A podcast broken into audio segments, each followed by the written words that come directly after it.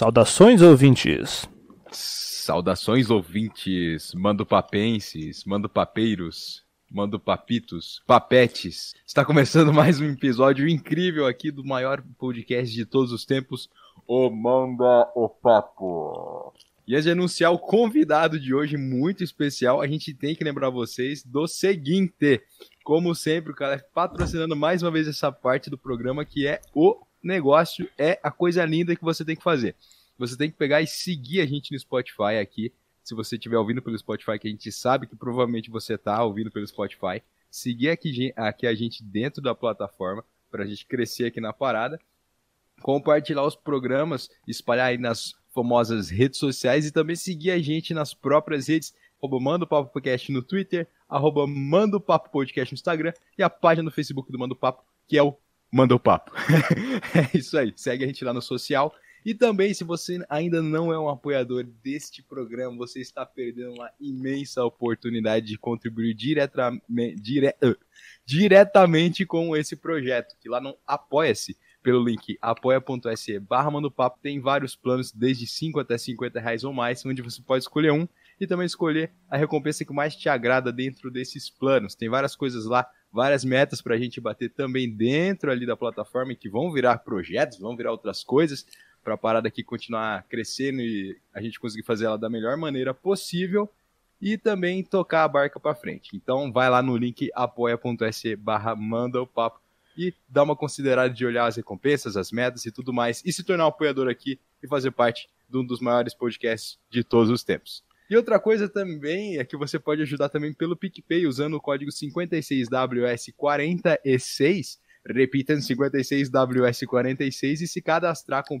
no PicPay com o nosso código, que você vai ganhar 10 reais de cashback de volta na sua primeira compra de até 10 reais no cartão de crédito. Então você vai entrar no PicPay, usar o código 56WS46, se cadastrar Repita. no PicPay, 56WS46.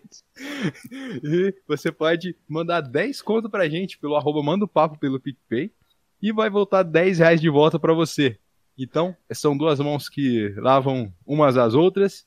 Você também pode gastar em qualquer outro lugar lá no PicPay. Tem bagulho do iFood, tem é, cupom lá do Free, do Free Fire, tem cupom da Steam, enfim. Pode jogos comprar Razer, é, Razer Points, chama? Sei lá, é. É um que você vai para qualquer jogo aí, parece. O track é, o track é brabo, velho. É, o, as inovações tecnológicas do Burbalé. Pode então... pagar aquele seu amigo que você tá devendo R$13,50 por causa de um açaí. E pagar várias outras coisas dentro do PicPay. Então vai lá, dá uma olhada no Apoia-se, segue a gente nas redes sociais. E use o nosso código 56WS46 Pra Repita. De 56WS46 para ganhar os 10 contos de volta no PicPay. E vamos agora para esse incrível episódio. É, cashback de volta, né, pleonasmo? Ninguém precisa saber disso. É, agora a gente vai anunciar o nosso convidado de hoje. Vai lá, anuncia ele, cara. Que ele. É a moto que acabou de passar aqui. Caramba, motoqueiro, o primeiro motoqueiro aqui convidado. Ele teve que ficar um po pouco tempo hoje, porque ele tem que fazer umas entregas. O Eduardo voltou? É o Eduardo de novo? Se pá foi ele passou ali. Não, não bateu? É verdade. não, não, teve o barulho da batina, então não foi ele. Mas vai é, lá, cara. Tá. Anuncia aí. Então, é, o, o nosso convidado, por acaso, botou um, o currículo dele lá na pauta ou não teve isso? Ah, olha lá que eu escrevi o currículo dele lá na pauta. Ah, rapaz do olha céu. Lá, olha lá. Deixa eu entrar aqui na pauta antes. Vai que o cara fez, um, fez uma pós-graduação aí, um, um mestrado, né? A gente tem que ver. Vamos lá. O nome é Renan. Renan, que é um dos nossos apoiadores master, né? É verdade. é, é, um novo cargo aí que a gente desenvolveu para apoiadores, master. É o master. Porque só o Renan tem esse cargo aí. A gente acabou de entregar para ele. Acabou de inventar e ele acabou de ser o primeiro a ser coroado com o cargo, é isso. Isso. Os outros apoiadores ainda vai coroar. Ok. É, formado em. Ele é conterrâneo de, de formação comigo né, formado em administração é, na grandiosa faculdade que não é faculdade, é Universidade Estadual de Londrina, aquela porcaria.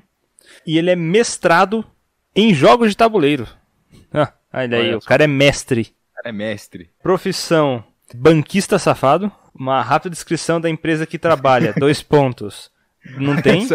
É, ficou faltando essa parte. Acabei de ver que eu sabia que tá faltando alguma coisa. É que é tão rápido que não- vocês nem ouviram. É uma experiência profissional relevante para o tema. Tá bom, né? Vamos lá, o que, que é isso aqui? É um dos maiores jogadores barra colecionadores barra especialistas em jogos de tabuleiro de todos os tempos. É ele que nós estamos falando hoje, o maior, o magnífico, o esplendoroso, o é, re- renanzoso Renan. E aí, Fala aí, Renan. beleza, moçada? Beleza, mano? E aí? Cara, de todos os tempos eu não sei, mas ouso dizer que talvez da Rua Doutora Marta, Aqui, acho. Se, se Talvez. não sou, se não sou o maior, tô ali no top 5. hein? não, com certeza. Não, você tá ali no top 3 fácil, se pá. Entre ali disputadi... disputadíssimo, você tá no top 3, talvez. Na minha quadra eu tenho certeza. Não, com certeza. Crava. Eu quero fazer uma pergunta pro Renan. Então fala, galera. Renan, Vai. você pode, por favor, dar um depoimento aí de qual é a sua experiência como apoiador do Mando Papo? É verdade, o feedback aí seu, né? Claro, moçada, tem que apoiar os caras. Já tô aí faz um certo tempo apoiando. O projeto deles é bacana. E eu acho que tem que incentivar para eles continuarem aí, né? Fazendo mais novos programas aí. Quem sabe não bater aquelas metas malucas lá deles. Aí, tá Vamos lá, vendo? gente. É Céu o isso aí. limite. Aí, tá vendo? Aí, ó, que se você não é apoiador ainda, o primeiro depoimento em áudio aqui desse programa Ao vivo. Está perdendo essa grande oportunidade de ver a parada ir pra frente, entendeu? Então aproveita agora, porque quando depois nós estiver voando lá no Vocês espaço, podem falar. Fui eu que come- comecei quando era tudo mato. é verdade, Mato. vocês vão poder falar que começou quando era mato. Quando nós estiver voando lá no espaço, tá ligado? Vocês vão estar juntos. Só falando isso, os 10 primeiros vão estar lá, na nós, com, na- lá com a gente na nossa espaçonave. É isso que a gente Mas vai Master, Master sou só eu, né? Não, foi, é, Sim. só você. O Master. E voltando aqui então, a gente chamou você, Renan, porque você, como a gente já disse, é um dos maiores especialistas de todos os tempos em jogos de tabuleiro, os board games, os jogos de mesa, os jogos com mesa e tudo mais. E cara, vamos conversar sobre isso aí hoje. A gente fez uma pauta que a gente até se mandou entre si, a gente tentou fazer uma coisa um pouco seguindo assim uma linha mais cronológica, um negócio que ficasse mais linear. Então vamos ver se dá certo. Opa, vamos lá. Tipo aquele jogo lá, o Timeline. Aí, ó. Aí, tá vendo? Já estamos cheio de já tá cheio de referência esse aqui, esse podcast aqui. Então, para começar aqui a, primeira coisa que a gente tem aqui na pauta é como é que vocês acham? Não precisa ser precisamente assim, se alguém souber realmente como foi, pode falar também. Mas como é que surgiu o board game, os jogos de tabuleiro? Essa Eu tenho, Maravilha. eu tenho uma, uma, uma- um, um- um ponto aí pra fazer sobre essa pergunta aí. tá, diga. Eu tenho uma certeza. Os jogos de tabuleiro, jogos de mesa, surgiram depois das mesas. Faz sentido? Então, eles, eles existem há muito tempo, né? Mas eu acho que era jogo de chão, né? Antigamente. Né? Aí Eles não, aí chão, não é tabuleiro. Aí é chão. Aí evoluiu pra jogo de mesa. Então, bolinha de gude é um jogo de tabuleiro? Sabe que pode ser? É algo muito subjetivo, Eu cara. acho que o bolinha de ser. O pessoal gude é um jogo de superfície. Tem que ter uma superfície, só isso. Jogos É. de superfícies. Se você delimitar uma área ali, meu amigo. Ah, futebol? que ali é o tabuleiro. Ah, o futebol de botão, por exemplo, é um jogo de mesa. É que na Verdade. verdade assim, ah, é que na verdade sim, tem o jogo de mesa, né, que é mais amplo, né? Uhum. Entra RPG, entra mais coisas e tal. E tem o jogo de tabuleiro em si, que ele tem um tabuleiro, como o nome já disse. Se você for ver tecnicamente, um jogo de carta não seria um jogo de tabuleiro, mas um, um sentido mais amplo dá até pra você enquadrar, tipo um truco. Um. Ah. Não, não tem. Não tem tabuleiro. Mas aí depende do, dos conceitos. Né? É, até a mesa faz parte do jogo. A mesa é o, o complemento pra parada acontecer, né? É, tipo assim, você não pode pedir seis sem bater na mesa. Sem quebrar a mesa. Você escrever seu nome embaixo da mesa. A mesa é mais que um complemento, então. Pô, Mas assim, falando mais sério, assim e tal. Eu, eu acompanho bastante canal, né? Bastante coisa, né? Aham. E até também dei uma sondada aqui por cima, né? Eu- o pessoal relata, assim, que o primeiro jogo de tabuleiro, assim, que foi criado Na verdade, não tem muito consenso, né? Porque como é, é tipo, pra um caralho, né? Você Uhum. pode falar isso ou não? Pode, pô. Pode falar. Pode falar. Então fica tudo muito no achismo, né? Aham. Porque ninguém tava lá. Machismo? época, mas- É isso, machismo. Tá ok? Ó. O- e- o pessoal fala da Mancala, né? Que é o jogo da semente, que é, é da, lá da Mesopotâmia, lá. Data, tem gente que fala que é até mais de 7 mil anos antes de Cristo. Caraca, eu nunca ouvi falar nessa parada. Cara, eu acho que você nunca jogou. Não sei se vocês já jogaram. Trajan, tem um jogo moderno. Tem, tem vários que usam essa. Ah, meu computador pegou um treco desse aí. Falar isso. Mas o, o que eu tenho especificamente ao Trajan é que ele usa, tipo assim, só que é claro, tem um zilhão de outras coisas, né, no meio do jogo, mas também usa esse sisteminha esse da Mancala, que ba- é, basicamente tem vários, é, vários espacinhos assim, que você tem que tirar todas as peças daquele espaço e distribuindo em outros, assim, num círculo. Quando, tipo, eu- é que tem várias, é, várias regras diferentes. Salvo engano, quando você deixava um círculo vazio, você pegava todas as peças do da frente, era um- uma coisa do tipo. Seu objetivo era ter mais mais bolinhas, assim. É, é bem besta, mas até que é interessante. Na internet você acha, nas internet aí da vida você, você acha mancala pra jogar. Eu nunca joguei. Sei quantos anos funciona isso. Pode crer. Então E- tem. Não, pode, pode falar. Não, é, e aí tem um outro também que eles falam bastante, que é o, o Senet, né? Seria Também um, nunca ouvi falar, né? É lá do Egito, limpava? É, é, é um jogo de movimentação que você tinha que andar com suas peças e tirar do tabuleiro. É o pai do gamão, mais ou Hum. menos. Também nunca joguei gamão, tá? Nossa, pode Só- crer. eu tinha aqueles tabuleiro antigo que tinha xadrez, Ah, trilha, dama, gamão, uno e tal, mas nunca entendi a regra. Nunca pesquisei. Naquela época só inventava qualquer regra. Então, o xadrez é, é um jogo tabuleiro também? sim, Sim. a dama, o xadrez. O Go, né?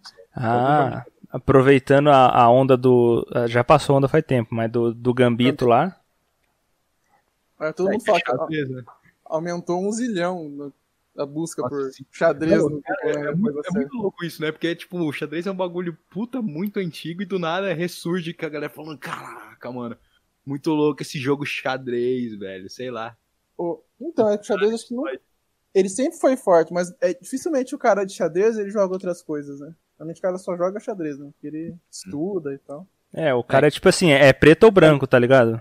Mas pra você ter noção, esse era, só que era, era jogo de rico, né? Tipo, é só a nobreza que tinha isso daí. É. Tanto que é, acharam até esse, esse Senet em algumas tumbas e tal, porque eles acreditavam. Era o jogo da passagem, você representava tipo, meio que você, você cruzando tipo, sua alma chegando lá no, no lugar sagrado lá deles e tal. E, e ele ficava lá, na verdade, no. Lá na tumba, porque era tipo, pra ele levar pra vida pós-morte, pra ele ter com o que se entreter lá. Era uma parada nesse sentido. que- Um bagulho pra jogar depois que morrer.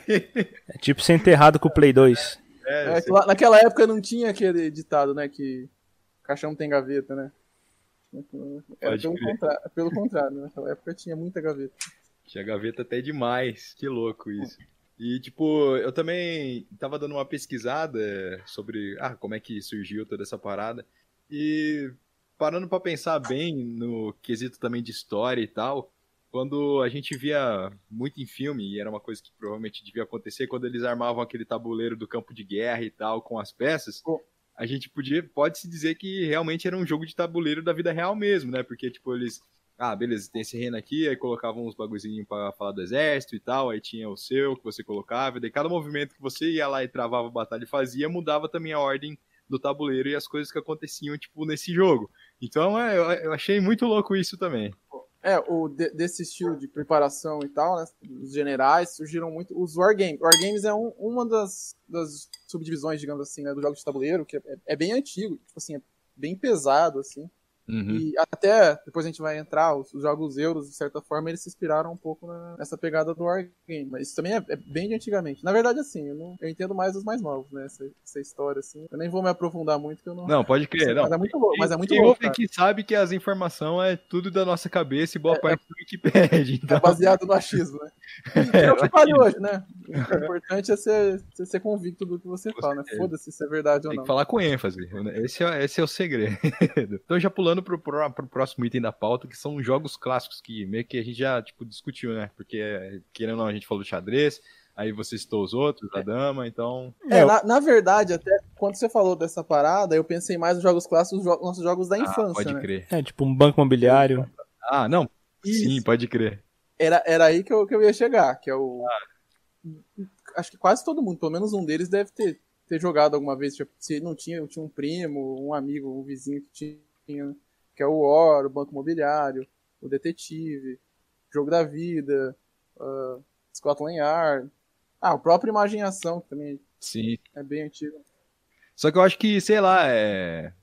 Agora, tipo, com essa coisa de celular, videogame e tal, mano, eu acho que é muito difícil, sei lá, as crianças de hoje em dia jogar, tipo, esses jogos que a gente jogava. Porque eu lembro que antes a gente jogava muito, sei lá, Banco Imobiliário, o próprio War, Detetive e tudo mais, mas hoje é muito difícil, velho. Sim, eu fui muito roubado pelo banco, né? O Renan pode falar muito bem sobre isso. hoje o Renan joga o Banco Imobiliário na vida real. ah, o jogo já te passava uma lição da vida. ai, ai. Muito louco. E... Mas é só, só é legal comentar desses jogos clássicos, assim, que é, a, a nossa, nossas versões aqui, né? O War, né? Uhum. O que, que é o War? É, o, é a versão do Risk, né? É, supostamente, né? Uhum. Supostamente é, foi, foi, é uma cópia do Risk, que é um jogo americano, né? É um jogo de 59 e que as regras são muito parecidas. Aí um, um dos fundadores, a Grow, na verdade, salvo engano, ela é, surgiu com o War. Os caras foram lá, jogaram o Risk, né? Falaram, pô, na, naquela época acho que não tinha não tinha internet, né? Então era mais fácil você fazer essas coisas, né? Uhum. Aí deram uma adaptada, fizeram um, um jogo bem parecido e lançaram aqui, né? E foi, foi uma fé. O Banco Imobiliário também daqui é do Monopoly, né? Hoje em dia tem as duas versões, né? Que a Hasbro também entrou no Brasil. Monopoly uhum. é um jogo de 33, cara. 1933. Caramba! Caramba! Não existia nem casa naquela época.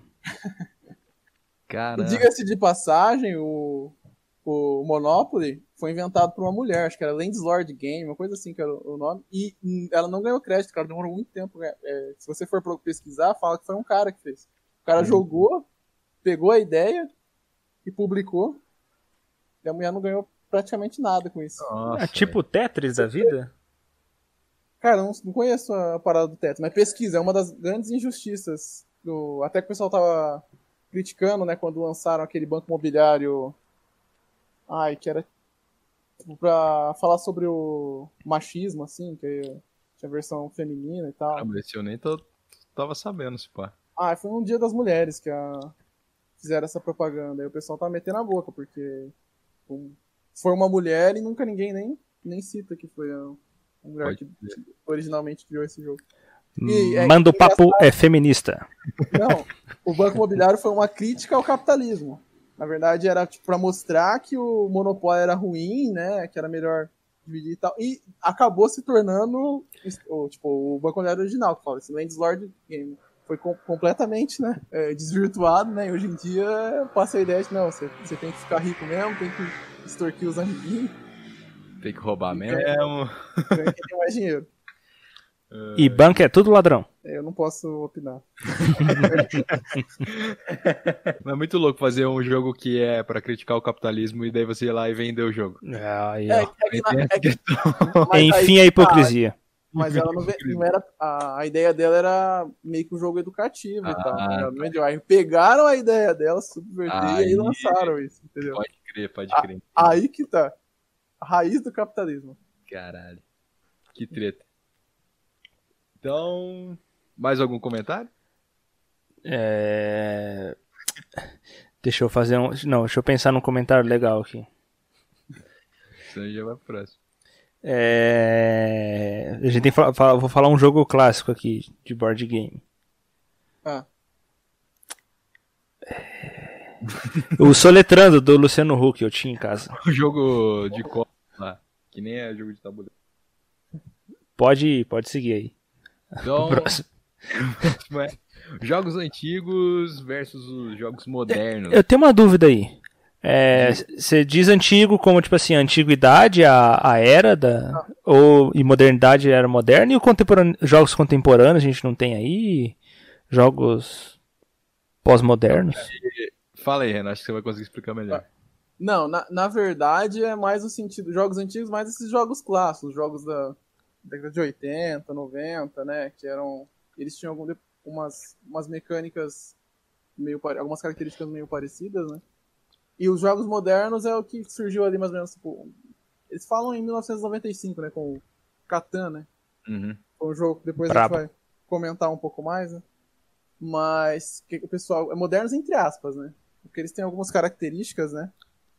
Que aí passaram a diferenciar um pouco, né? Tem meio que essa divisão, até que o pessoal mais culto gosta de chamar de board game, né?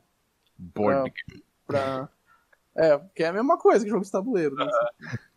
É pra. Porque senão você fala, ah, jogo de tabuleiro, o pessoal só vai pensar naqueles mesmos, né? Pode criar, é tipo igual não, falar. Não que eles sejam ruins, né? É, igual termos publicitários e propagandísticos, o budget, o, a, a deadline. Mindset. Set entra nessa categoria. É, é mais ou menos isso. É que basicamente assim, é que o, se você pegar o, os jogos antigos, né?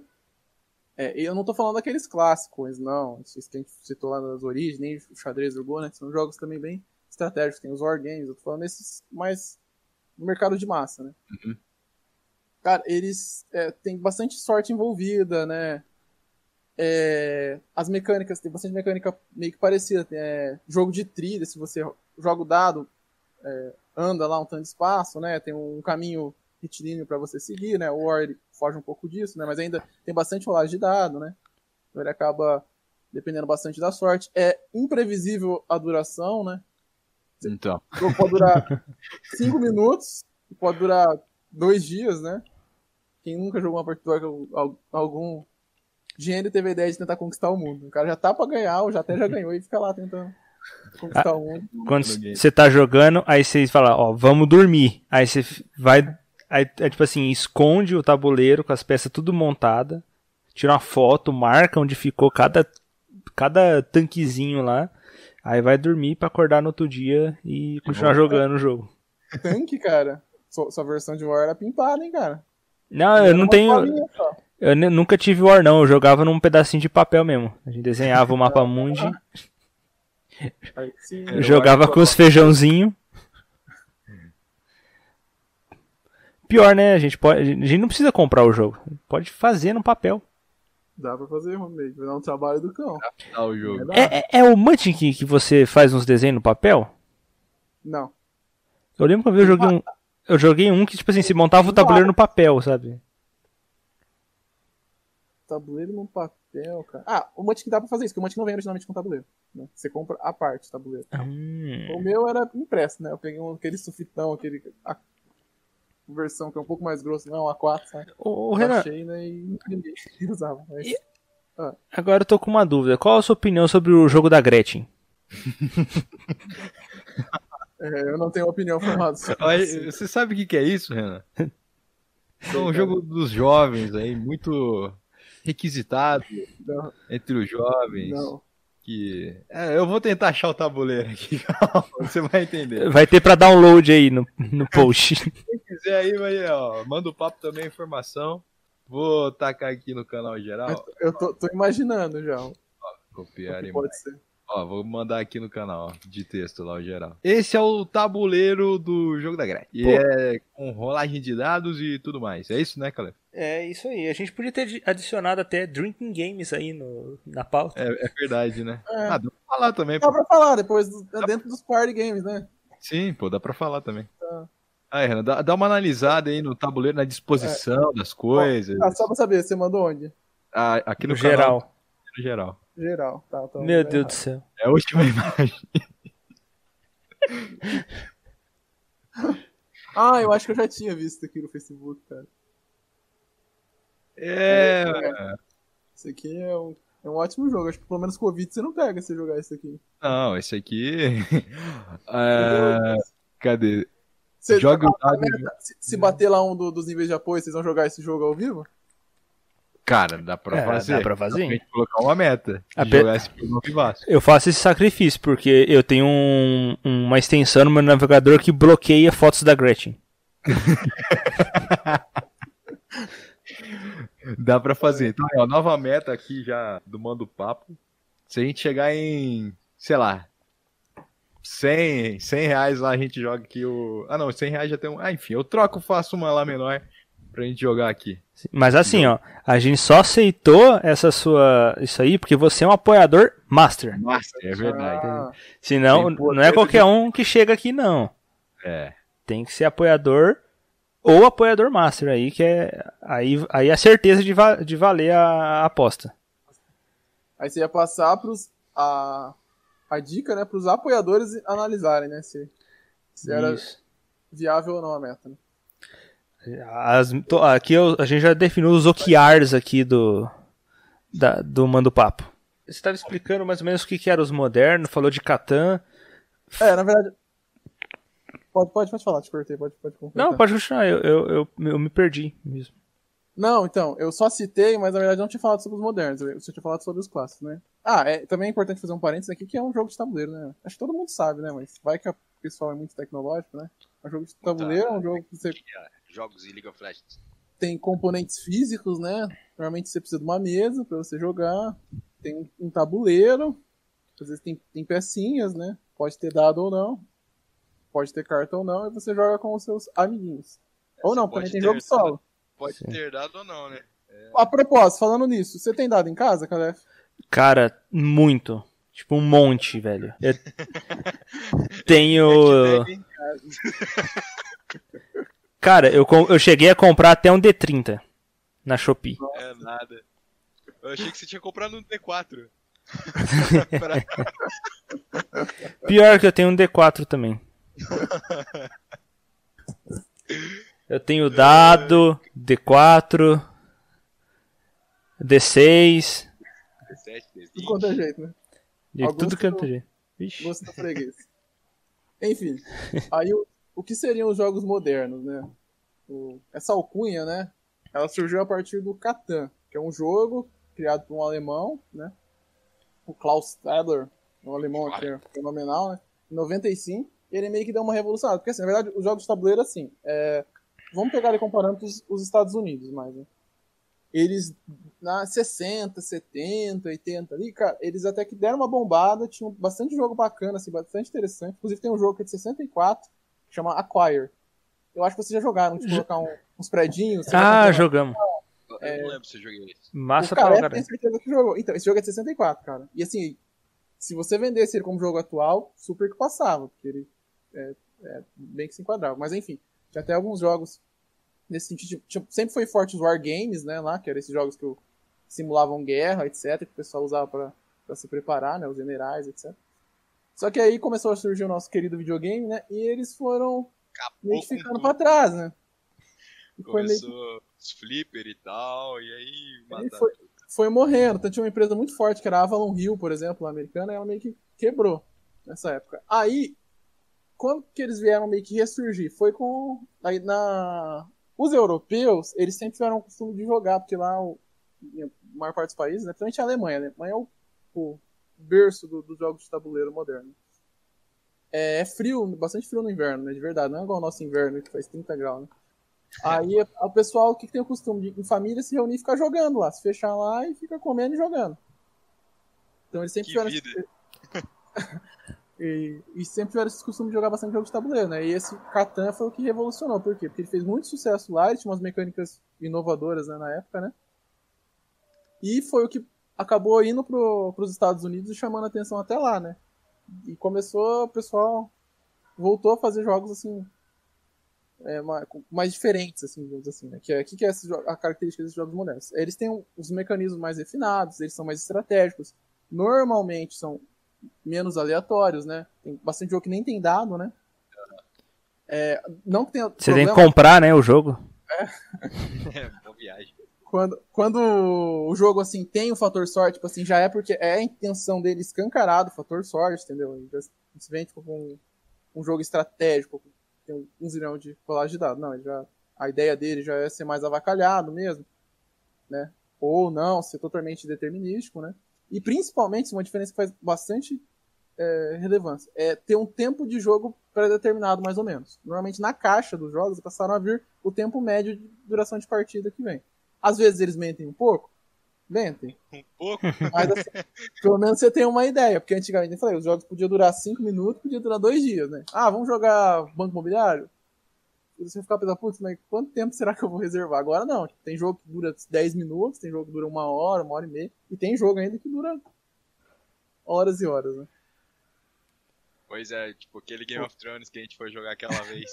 Não, o Game of Thrones é fininha, cara. Tem, tem um jogo que chama A Campanha pra, de Conquista ao Norte da África.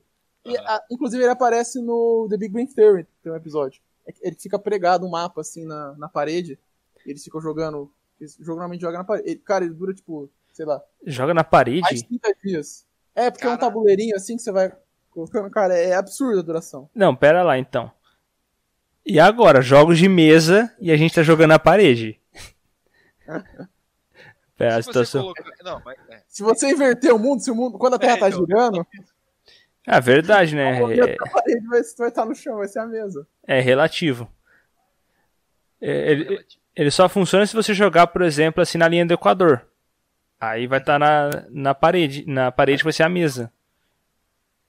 Realmente. Ah. Faz muito sentido.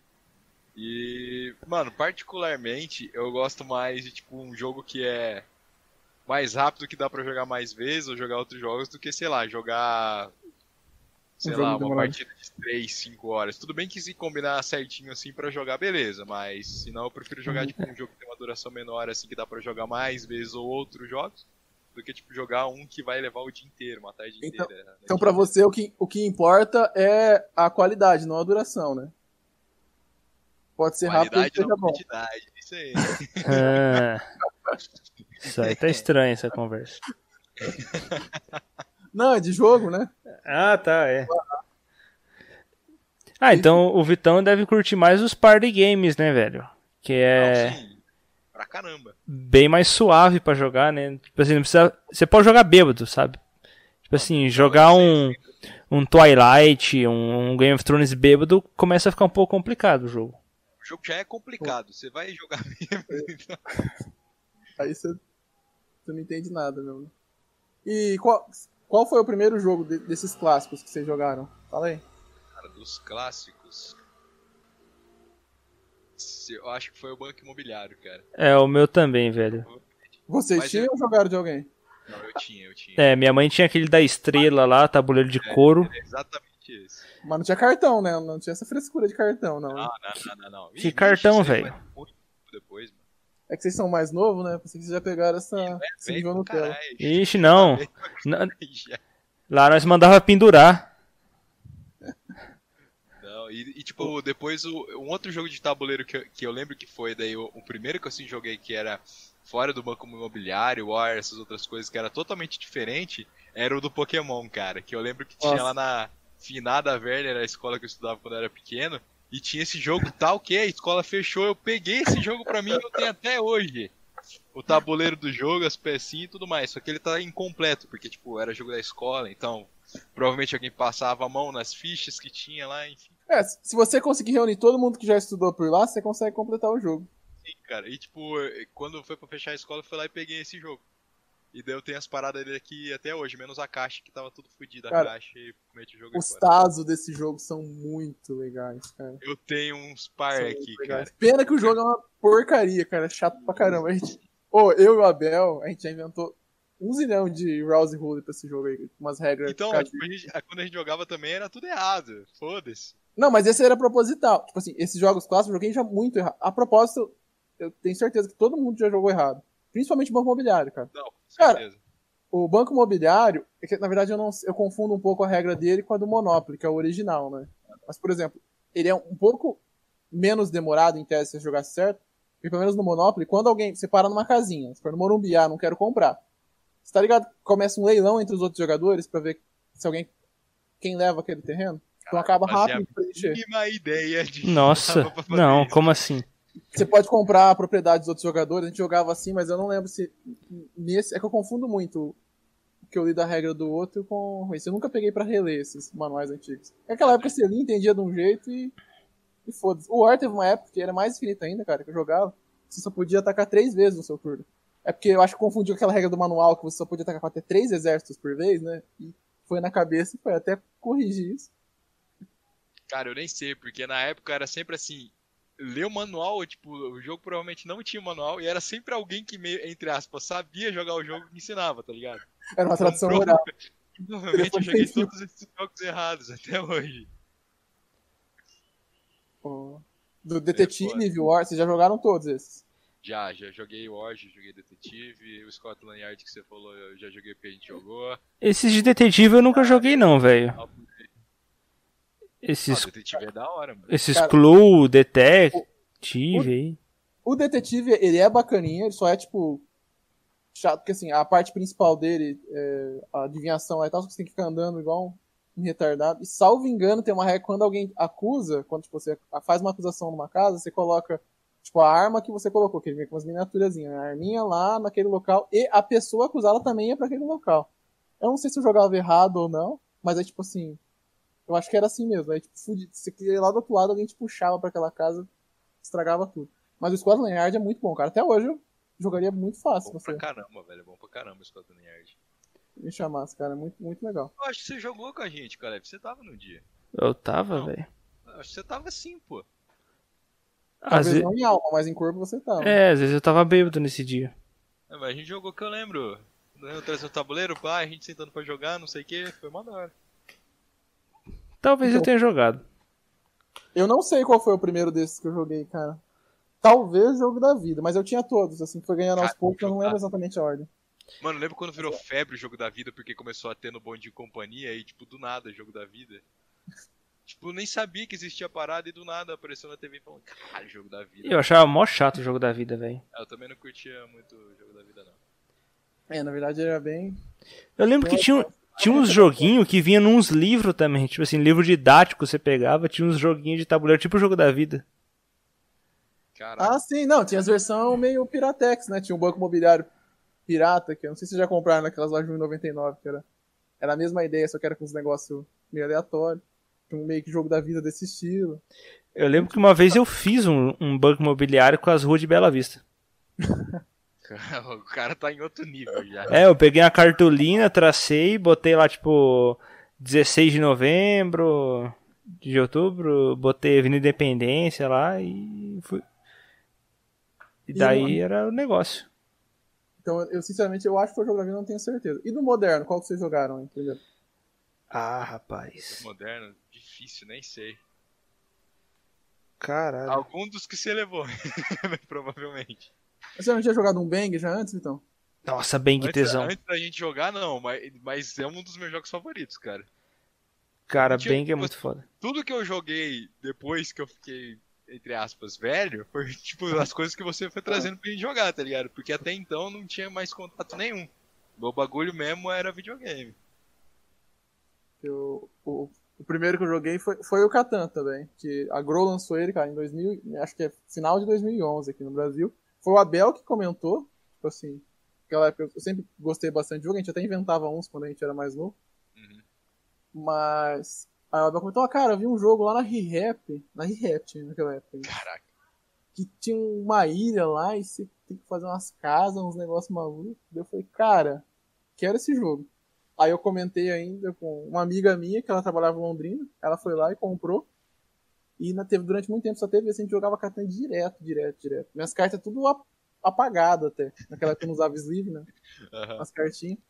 Nossa, destruí. Porque naquela época não tinha quase nada aqui desses mais diferentes, né? No Brasil começou a vir, o primeiro que veio foi o Catan. Hoje em dia tem jogo pra, pra caramba aqui, mas naquela época não tinha nada. Então foi o Catan o primeiro desse que joguei. Depois, já, logo depois eu já conheci o do Game of Thrones, que a minha tia mandou lá dos Estados Unidos. Aham. Que tava. Acho que nem tinha série. Tava começando a série. Eu já tava lendo os livros. Aí depois foi. Só alegria. Ah, cara, alegria. Ou tristeza, dependendo do ponto de vista da É, carteira. é, dependendo da É. de vista econômico, financeiro, talvez eu lembro que uma vez compraram um jogo pra mim chamava Bom Voyage, velho. Caraca. E eu não sei se ele é velho, ele- se ele é novo, o que que é. Que era tipo assim, era um jogo que tinha um mapa mundi e você tinha que jogar o dado e viajar pelo... Tipo assim, você recebia uma carta, era tipo um War, só que sem guerra. Tipo assim, você recebia uma carta assim, você tem que visitar, é, a, sei lá, Paris, Chicago e Joanesburgo. Aí você tinha que, tipo assim, é, tinha um tanto de dinheiro que você tinha, você tinha que conseguir chegar nesses três lugares gastando o dinheiro que você tinha no, no jogo aí. Então, tipo, você tinha que viajar o, mapa, o mundo com um pouco, é, controlando seu dinheiro. Eu não sei se esse jogo é velho, novo. Esse eu não conheço, Eu não. não cara. sabia nem da existência desse jogo. Então, Pesquisa depois no Ludopedia, ver se você acha. Assim. não consigo opinar. E também tinha um joguinho da senha, que era tipo assim, um que aí esse é- era ruim porque eu sou daltônico, né, daí eu não conseguia saber a senha direito porque tinha as cores tipo parecidas. Aí era um jogo que acho que era o jogo até da tinha até os caras lá da Rede TV que tinham um negócio da senha, Ah, sabe? e tal, pode É. crer. Aí, só que era tipo de umas corzinhas, você botava um era tipo assim, Eu Um- tô ligado como que é isso aí. Tem, tem pro seu celular desse, né? É, é bem interessante. É, não sei se. Tipo assim, a pessoa ia lá, botava uma sequência de cores. E era a senha. Aí a outra ia tentando várias sequências de cores. E daí você sempre falava assim, ó. Ó, tem essa cor, não tem essa cor. Tem essa cor, mas ela tá no lugar errado. Tem essa cor, tá no lugar certo. Você ia falando pra pessoa.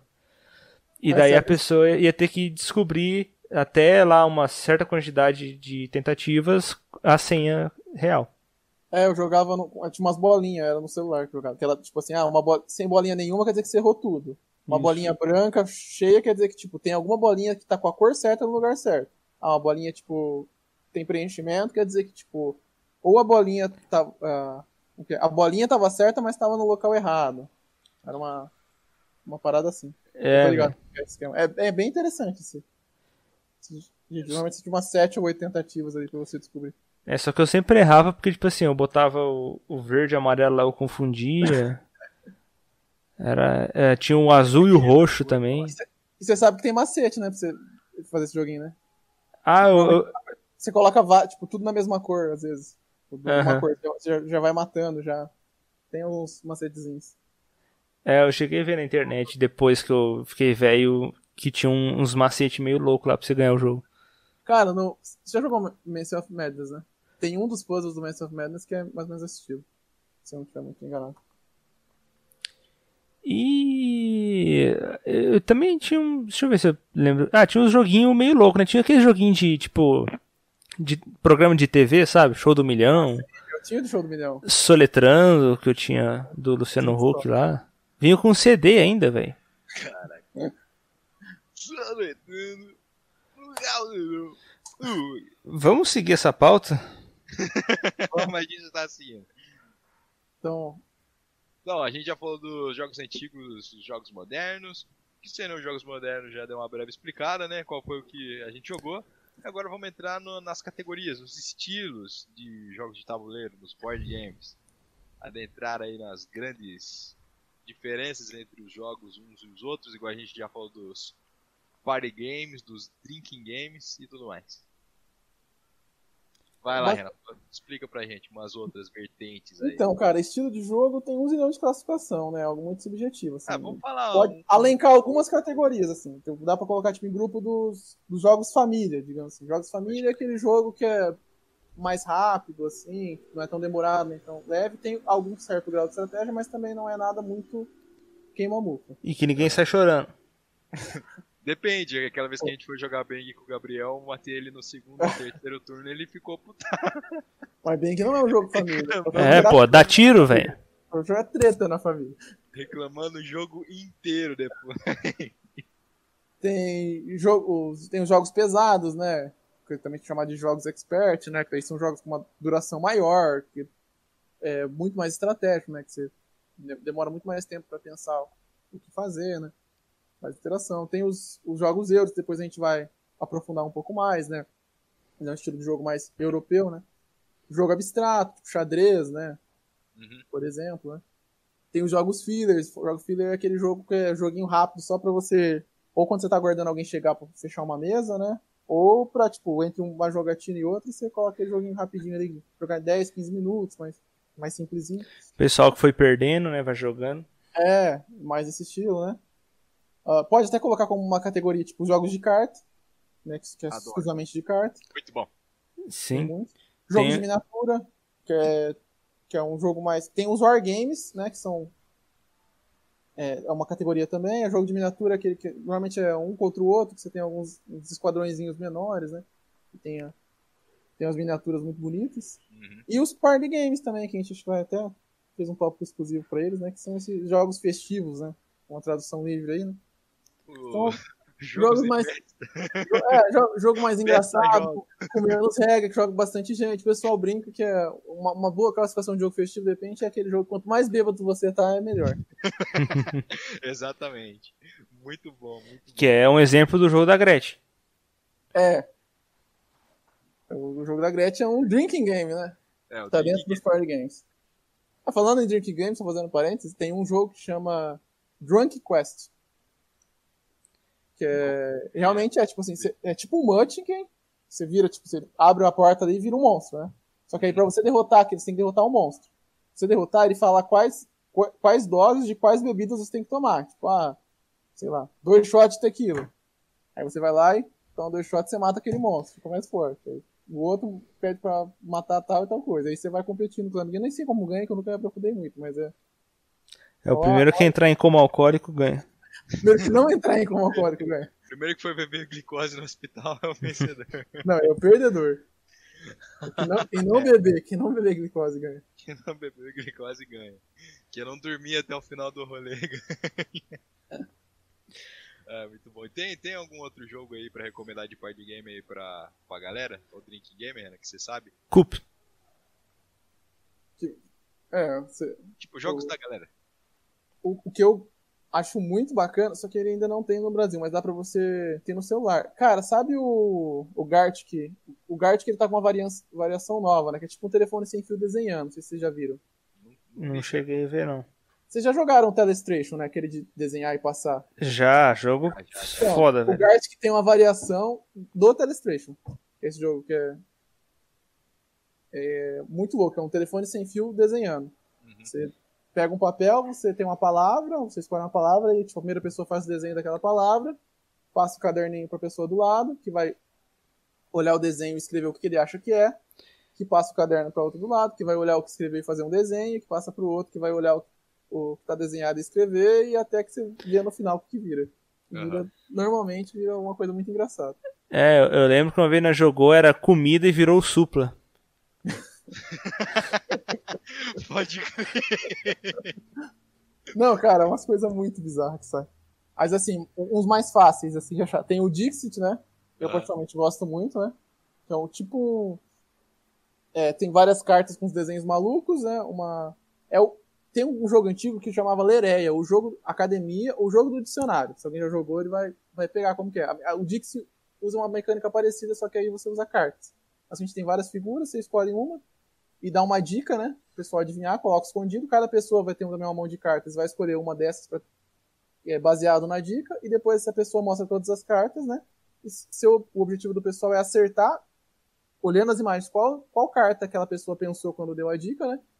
E ao mesmo tempo que induzir que as pessoas que estão votando votem na, na carta que você escolheu, baseado naquela dica. Aí faz uma competição de ponto. Cara, é muito bacana. Realmente funciona com qualquer público. Um jogo mais bobinho, assim, o Double, cara, te- teoricamente era de criança, mas assim, um jogo muito engraçado. Uma... Ah, inclusive a Estrela até lançou uma versão meio Piratex desse daí. Eu acho que esses, esses eu não joguei. Esses- Tem até a prova d'água dele agora. O, é, o não, Double tem Double Harry Potter, Double Prova d'Água, Double não sei o que lá. Cara, é. Um zilhão de doubles. É, o próprio Bang eu considero um party game. Ah, o Bang é Vai muito bom, falar? cara. Eu, eu- O, Você que- o, o Cup você considera party game ou nem? Cara, ele, Complicado demais. ou um filler. Não, não, não. Complicado demais. Não, ou é party game ou é filler. Ou os dois também. Um pouco os dois, é. É o, o Cu, eu dei uma enjoada, cara, dele. Bem monstro. É que eu, eu comprei o Cup, só que a versão em inglês, que é do- com The, The Resistance. Aham. É a versão. É, cada, em cada país que ele saiu, ele saiu com uma arte diferente. Cu. O jogo do golpinho, pra quem assistiu o Big Brother. Não sei qual Big Brother, cara. Jogou com o baralho. Aí viralizou. O The Resistance também é um, é um, um jogo festivo. The Resistance você, você já Acho jogaram? da hora pra caramba. É um Não jogo de treta, né? É jogo de treta, dos espião. Ah. Acho que eu não joguei. Ah, que jogou. Eu jogava na aula. A gente jogou. Se a gente jogou, eu já joguei. Sim, você tem certeza que jogou. Então eu Tem umas missões, tem uns espiões infiltrados, aí na missão você vota se vai dar certo ou É não. tipo um Among Us, tipo assim. É, É, Ah, pode crer, jogamos sim, agora eu tô tipo, é, é quase Eu exatamente dizer- Among Us. só pra dizer que o The Among Us é tipo The Resistance. É. Porque o The Resistance vem um pouquinho antes, assim. Sei lá, Pode deve ser crer. 2000, 2009, coisa assim. Esse, esse jogo é bom mesmo, agora eu lembrei disso. Muito bom. Não, era muito bom.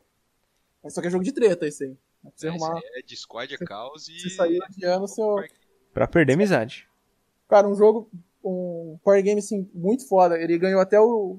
um- tem um prêmio que é o jogo do ano, lá na Alemanha, né? É o Spiel des Jahres. Sei lá como pronuncia, cara. Que, na verdade, significa jogo do ano em alemão. Né? E eu, só uma. Ele ganhou o prêmio, acho que em 2019, talvez. E ele tem aqui no Brasil, cara. É muito bacana, cara. É, meio que assim, você tem um- uma palavra que você tem que fazer que os outros descubram. Aí, é, na verdade, sim, é um jogo cooperativo, mas tem uma variação que o pessoal joga em time. Aí, é, cada pessoa tem que dar uma dica, Uhum.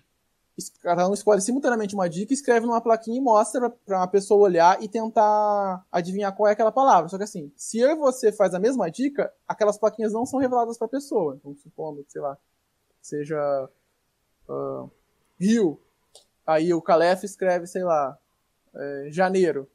Eu escrevo água, você escreve água, na hora de mostrar, como eu e você escreveu uma mesma coisa, tipo assim, ele só vai ver a palavra janeiro, Hum, entendi. entendeu? Pra adivinhar. Acho que a Aí- gente chegou a jogar esse daí até.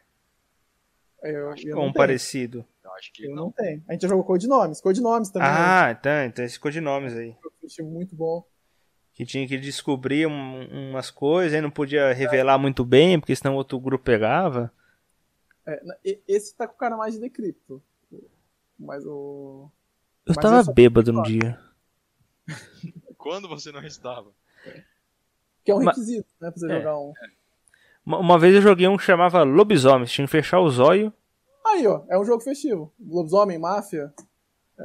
Máfia é festivo? É, máfia é igual. Tem um máfia que é a mesma coisa que lobisomem. Só muda o nome, que, que é um mafioso em vez do lobisomem. E muda o nome dos, dos papéis, ó. Mas é a mesma coisa. Que todo mundo fecha o olho, né? Todo mundo abre o olho. Escolhe alguém pra matar. Tinha aquele jogo É também tá da. falando. É isso aí. Aquele, agora falando de fechar o olho e abrir, aquele jogo lá da venda, Rena, que você levou aquela vez lá no Gabriel.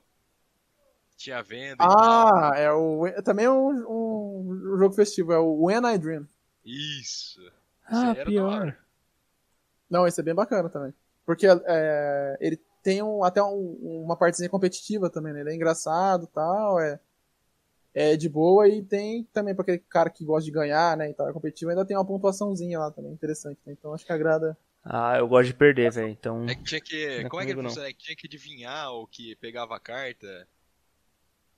O Dream, como funciona? E- é. É, funciona assim, tem um, um baralho com umas, uma palavra revelada e uma pessoa é o sonhador do turno. Aí ele coloca a venda. Aí as outras pessoas é, são divididas em três times, basicamente. né? Tem o time das fadas madrinhas, né?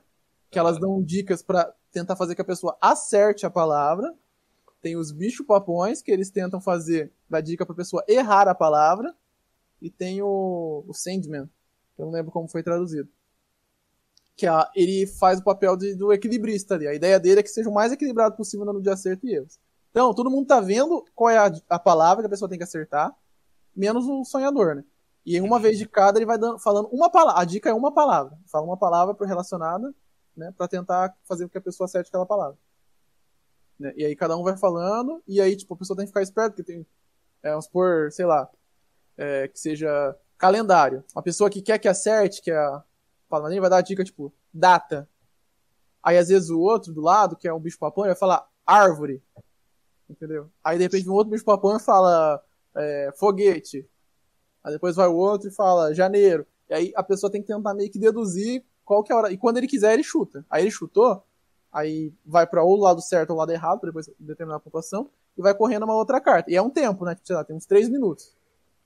E quando ele quiser, ele chuta, e a pessoa, o pessoal vai dando dica. E é mais ou menos esse estilo. É uma vez de cada ser sonhador. Ah, e aí no final da rodada, o sonhador ele pode ganhar um bônus de pontuação se ele contar o sonho dele. Ele inventa um sonho é, relacionando as palavras que ele lembrar que ele chutou. Se ele acertar, citar nesse sonho todas as palavras corretas que ele acertou, ele ganha um bônus de pontuação, acho que dobra a pontuação, não lembro exatamente, ganha dois pontos. Então.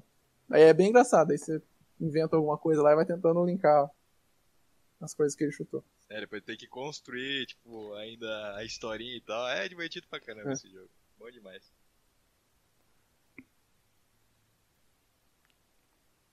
E E depois. Ameritrash versus Eurogame. A maior disputa, maior que Fla-Flu. É, real, eu essa- não tava nem sabendo dessa parada aí. Não, essa é a grande dualidade do, do mundo dos jogos de tabuleiros, do- dos robistas. É que, na verdade, assim, ele está um pouco em desuso. Isso aqui já é meio antiquado, né? Se você for ver. Mas durante muito tempo foi a, a treta mor. É que, assim, basicamente tem de um lado os Ameritrashers, né? E do outro lado os Eurogamers. O que, que é a ideia? É, São estilos de jogos, né? Eurogamer é que veio mais ou menos daquela escola lá do Catan, né? São jogos inicialmente foram criados por europeus, né? E tudo que é baseado mais ou menos naquela, naquele estilo de jogo, né? Passou a ser denominado de jogo euro, né? Que é, são jogos que a, a principal coisa, a importância dele é a mecânica ali, são como, como ele funciona. O tema é normalmente secundário. Normalmente é tema de fazendinha, uns temas mais, mais boring, assim, sabe? Mais colado, assim. Pode crer. É, são jogos que têm menos sorte. Normalmente eles não têm dado. Quando tem dado, normalmente é, tem algum instrumento para você é, manusear o dado né, a seu favor. Ele tem menos interação. Tem até jogo que não tem nenhuma interação, que é o pessoal brinca um multiplayer solitário, né? É, em, em regra, eles são mais estratégicos, né? E eles usam componentes, são famosos também pelos seus componentes de madeira. É, Euro- Euro- quem gosta de Eurogame adora um componente de madeira. Um meeplezinho, um cubinho de madeira, né? Esse negocinho de madeira Pode é o. Eurogame. E em contrapartida disso, né, tem os Ameritrashers, né? O que acontece, né? Como eu falei, depois que os, os board games voltaram dos Estados Unidos e começaram a se popularizar, o pessoal começou a desenvolver um estilo diferente lá. Né? O pessoal é muito RPGista lá no, nos Estados Unidos. O RPG é bem forte, né? Pode crer. Então, meio que bebendo um pouco dessa fonte, né, tem os, esses Ameritrashers que são jogos que são mais temáticos, né? A mecânica, sim, é, é importante, mas é, é mais importante o tema tá bem amarrado. Ele tem mais regra, é, tem bastante exceção, assim, nas regras. É um jogo mais bonito, cheio de miniatura, assim, né? Não vai usar cubinhos, uns negocinhos representativos, não. Vai colocar ali um, um monstro, não vai colocar uma fichinha, vai colocar um, um bichão lá, uma miniatura do bichão lá pra você enfrentar, pra ficar mais temático, né? Normalmente Sim. tem mais rolagem de dado, né? Fator sorte maior. Bastante conflito direto. Normalmente é. Você quer sacanear o amiguinho, até de guerra, né? Invadir o território dele, né? Bastante interação. E tem essa pegada. Até é é interessante que o. Eles falam Ameritrash, mas assim, é, o Ameritrash vem de. O trash de porrada, sabe? Eu não, não sou fluente em inglês, mas tem uma palavra tipo. O, o trash que é de, de porrada. Aham. E aí, os Eurogamers, né, começaram a, a usar o termo de Ameritrash, porque assim, é jogo que tem bastante conflito, né? No sentido pejorativo, que ficou Ameritrash, de lixo, É. sabe? E é, então. Ah, os, jo- os jogos americanos é tudo jogo lixo, entendeu? Esse joguinho aí de só é bonito, só, mas é bobinho aqui. O meu legal é o meu, meu jogo aqui em cubinho. Então tem. Ficava sempre essa, essa grande dualidade, essa grande briga. Hoje em dia, cara, é uma mistureba. Normalmente os, os, os euros estão até colocando miniatura, estão tentando ficar mais bonito, né? Mais temático, mais amarradinho. E os Ameritrash estão é, caprichando mais na mecânica, né? Fazendo jogo mais bem feito. Tem muito jogo que é muito difícil você separar qual que é a categoria dele. Antigamente era muito fácil. Olhava, não, isso aqui é um Ameritrash, isso aqui é um, é um Eurogame. Ó, um exemplo clássico, por exemplo, Ameritrash e um Zombicide, que eu acho que é um dos jogos mais famosos hoje em dia. Nossa, que é é pelo menos aqui no Brasil. Zombicide é um Ameritrashzão, entendeu? Um monte de miniatura, é rolagem de dado e... ah, temático, né? É mesmo. quase um RPG o Zombicide. né? demais, velho. Bom demais esse game, tá maluco. E Eurogame, o Catan, o Carcassonne, o próprio Acquire, né, que o Calef jogou. Aí tem uma porrada, Agrícola, não sei se o Calef jogou Agrícola. Já. É, por exemplo, Não, não. o TI, o, T- o, o Twilight Imperium, cara, ele é um Ameritrashzão, claro, mas assim, tem muita coisa de euro, ele tem bastante gestão. Se for ver aquela parte de gerenciar os planetas e tal, é, tem bastante mecânica de euro, mas ele ainda é considerado Ameritrash, mas tem muito jogo novo que é difícil separar esse tipo de, de mecânica. Aproveitando isso, é, pelo, pelo pouco a explicação aí que eu dei, ou menos o que vocês jogaram. É, Aham. Calef, você é mais um Ameritrasher ou um Eurogame? Ah, cara, eu sou mais, acho que Eurogamer, velho. Eu não, né? Não sei, eu, eu tenho muito azar pra jogar Ameritrash. você gosta de pegar na madeira, né? Você vai jogar na- pegar na madeira ali, né? Não, pegar no, no pau, sabe? Pra jogar. Pegar no pau, rolar o de quarto. Entendeu?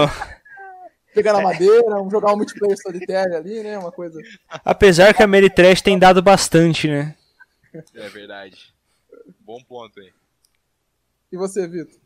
Cara, eu acho que eu sou mais Ameritrash, velho. Eu gosto das miniaturazinhas e tal. A questão da sorte também, querendo ou não, é muito interessante porque do nada o jogo vira. Então, eu acho que eu sou muito mais Ameritrash. Ah, Pô, o- eu Acho que, eu acho que são os, os mais legais que eu joguei também são a maioria Ameritrash, então Ameritrash. é, na, na, na verdade, assim, o... eu, eu também gosto. Eu sou mais Eurogamer, eu acho. Mas eu, o meu top 1, por exemplo, o jogo preferido é um Ameritrashzão, que é o Twilight Imperium, né? Então, Aham. é meio controlado, mas eu gosto dos dois, né? Mas eu acho que sou mais Eurogamer. Mas assim, é que a sorte, cara, tem hora que ela é interessante, né? Porque Sim. dá aquele fator inesperado, né? Se o jogo é muito ali amarradinho, meio que você já sabe quem vai ganhar, né? Nem sempre é legal quem jogou melhor vencer, né? Às vezes é legal ter aquele acontecimento inesperado, né? Foi, é, do nada você tá perdendo, rola o dado e bum, daí você ganha D20. uma parada, daí te leva uma outra parada que te dá um recurso e não sei o que, é muito massa. Ah, um estilo de jogo que eu esqueci de comentar, cara, que é muito importante, que assim, é o pessoal que tá acostumado às classes não conhece, é o jogo cooperativo. Que aí Hum. você não joga contra os seus amiguinhos. É tipo, você e seus colegas jo- jogando contra um tabuleiro, digamos assim, uma inteligência artificial do tabuleiro para tentar ganhar aquele jogo. O mais famoso, por exemplo, é o Pandemic. E o Zombicide também é um exemplo disso. É, é- isso é importante frisar, que ó, normalmente quem não conhece joga a primeira vez, tipo, acha, nossa, mas isso existe, né? Tipo, quem, quem ganha, né? Normalmente pergunta que é como que ganha e tal. Quem que ganha? Fala, não, não, aqui ou ganha todo mundo ou perde todo mundo. O pessoal dá uma bugada um pouco. Porque não era comum antigamente. Hoje em dia é muito comum. É, uma, uma vez eu joguei um que você tinha que fugir de um, de um shopping. É o Magic Maze. Magic Maze. Eu achei tipo, muito nada a ver. Tipo, Magic Maze tem que subir de um shopping. Não, é que é um shopping mágico. É. E ele meio que. um- Tinha um labirinto e tal. Esse é engraçado, né? Que você tem que. Todo mundo joga junto, mas ninguém, você não pode conversar entre si. E cada um não é uma peça, é um movimento. Tipo, o Calef anda só pra direita com, as pecinhas. Eu ando só pra frente, o Vitor só pra esquerda. esse, foi muito massa esse também que a gente jogou. Esse é um party game mesmo. Muito bom esse Sim. jogo. Esse jogo bom, bom, muito bom, mas vendi. A propósito. É muito da hora, é, tipo, eu, eu gosto também dessa parada de jogar com equipe, assim. Eu acho que fica. a- a- Ainda mais quando é com- contra várias equipes, eu acho ainda mais divertido. Mas, por exemplo, igual o Zombicide é tipo a gente contra, por exemplo, é, seria o computador, né? Como se a gente estivesse jogando contra o próprio jogo. E eu acho muito da hora também. Tinha um que eu joguei uma vez que uma ilha afundando. É The, The Forbidden Island. Aí você tinha que fugir acho da no ilha. A ilha é proibida. É, eu tenho um homemade desse, cara. Ele vinha num, numa latinha, velho. É, esse, esse A Ilha Proibida é, é do mesmo criador do Pan Pandemic, você já jogou? Eu nu- nunca cheguei a jogar Pandemic, não. Eu joguei, É um eu joguei o do celular lá que tinha. é um jogo cooperativo que é bem, tá bem temático, né? Ele é. Tem quatro doenças do tabuleiro, seu objetivo junto é tentar extinguir essas pandemias que estão rolando. Pedir que aconteçam surtos, etc. E curando ali, descobrir uma cura pra Ah, tipo a vida real. É, então. É, esse é o, o jogo, um dos jogos mais famosos cooperativos. Não sei se ele é o pai dos cooperativos, mas assim, é o mais conhecido. É, olha só que legal o nome do autor. É do Matt Leacock. Aí você fala bem rápido, Matt Leacock. O que, que, que parece? Não é zoeira, é sério. O nome do cara é Matt Leacock. Ah, e e o, esse A Ilha Proibida é dele também. É bem parecido, é uma versão simplificada do, do Pandemic. A- a- o feeling ali é, é praticamente o mesmo, só que ele é mais simples um pouco. E um pouco mais fácil também, eu acho. Mas ele é bacana também. E falando de estilo, qual que é o estilo de vocês aí preferido? Vai, Vitor, qual que é o seu? Cara, estilo antigos. preferido? Ah, eu acho que eu vou cair nos party games, eu gosto bastante. Igual eu falei, o Bang provavelmente é um dos meus favoritos, então acho que eu vou ficar com os party games, os drinking games aí. Os jogos da galera, jogos festivos, jogos de festa. Festa jogos. É, eu gosto de jogo que tem que mentir. Ah, sabe? Tipo assim, Coop, um você tem que mentir. O The Resistance tem que mentir. Deixa eu pensar um da hora que tem que mentir também. Vida real. Então, A então a gente vida tem- real. Então a gente tem, no trabalho, às vezes você tem que mentir. No trabalho. O- então a gente tem que combinar que a hora de jogar, sem acabar a pandemia ou chegar a vacina, né? Um de- do Battlestar Galactica. Vocês já jogaram já, né? O jogo do Simon lá? Só que é Eu não sei se eu cheguei a jogar ele, velho. Eu joguei um Space Truck lá. Não, não, não. O Vitor jogou, acho que o Vitor tava nesse do Battlestar Galactica. Provavelmente eu joguei. Só que eu Também não me é. lembro direito agora. Que é tipo Among Us. É, Ah, então eu joguei. você tá numa navinha, aí você tem que resolver lá uns negócios, tem um pessoal que quer te sacanear. É Joguei. que, tipo, é exatamente Among Us, sabe?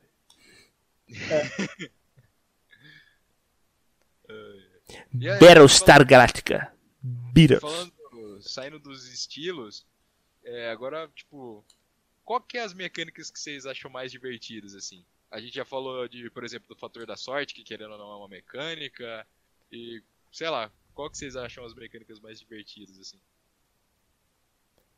É. Fala, Eu gosto da do mecânica do linguiça lá. Então, assim, é, sendo um, pouco mais técnico, né? A mecânica seria, tipo, as engrenagens que fazem o jogo funcionar, né? Tipo, quais os, os, os, os mecanismos, né, que o, o autor faz para o jogo funcionar, né? Baseado, ali, baseado nisso, ele cria as regras, né? É, mecânica, basicamente, o, tem um site more lá dos jogos de tabuleiro, que é o Board Game Geek, né? Existiam 52 mecânicas diferentes. Caraca. Aí, é, tipo, desde rolagem de dado, por exemplo, uma mecânica, tipo, é, rolar e andar, que é skill. Você joga jogo, é, banco imobiliário, você joga dois dados e anda aquela quantidade de cartas. É, movimento ponto a ponto, por exemplo, do. Deixa eu pensar em um aqui, movimento ponto a ponto. É, xadrez? Hum, não. Então, tem algumas linhas, assim, ligadas. Dos clássicos eu não consigo pensar em nenhum, cara. Mas tem. É, blefe, por exemplo, é uma mecânica. É gestão de mão, que você tem várias cartas na mão, você tem que escolher. Ah. o que é. É o. Deck building é da hora, velho. Deck É building, deck building é uma mecânica. É, Vaza, né? Que é o Trick Tag Game. que, Por exemplo, Vaza é. A gente aqui não conhece, mas lá no. Parece que no Rio de Janeiro é bem comunizado. Sabe? Tipo, truco, é, pífia, tipo, é uma vaza. É, é um tipo de mecânica, onde você, cada um joga uma carta e uma das cartas leva a mão. Seja a menor ou a maior, às vezes pode ser ruim você ganhar rodada, às vezes pode ser bom você ganhar rodada. Tem, tem um zilhão de mecânicas, né? Aí, depois, é, mais recentemente, deve fazer aqui uns dois anos, teve um, um cara lá que, que tem gente que estuda realmente isso, né? Tem gente que leva a sério essas coisas. e o cara lançou um livro que chama é, Building Blocks of Tabletop Games, uma coisa do tipo, né? É, que aí ele separou, ele falou que mecânica não, não tava muito ok essa divisão, essas 52. Ah, inclusive, se for o Deck Build, Deck Build foi a última mecânica criada. Foi um jogo de 2008 que criou. Você vê como que é Caramba. difícil criar uma mecânica. Foi o Nossa, Domínio. Vai Acho que eles tempo. jogaram Domínio já. Acho que já.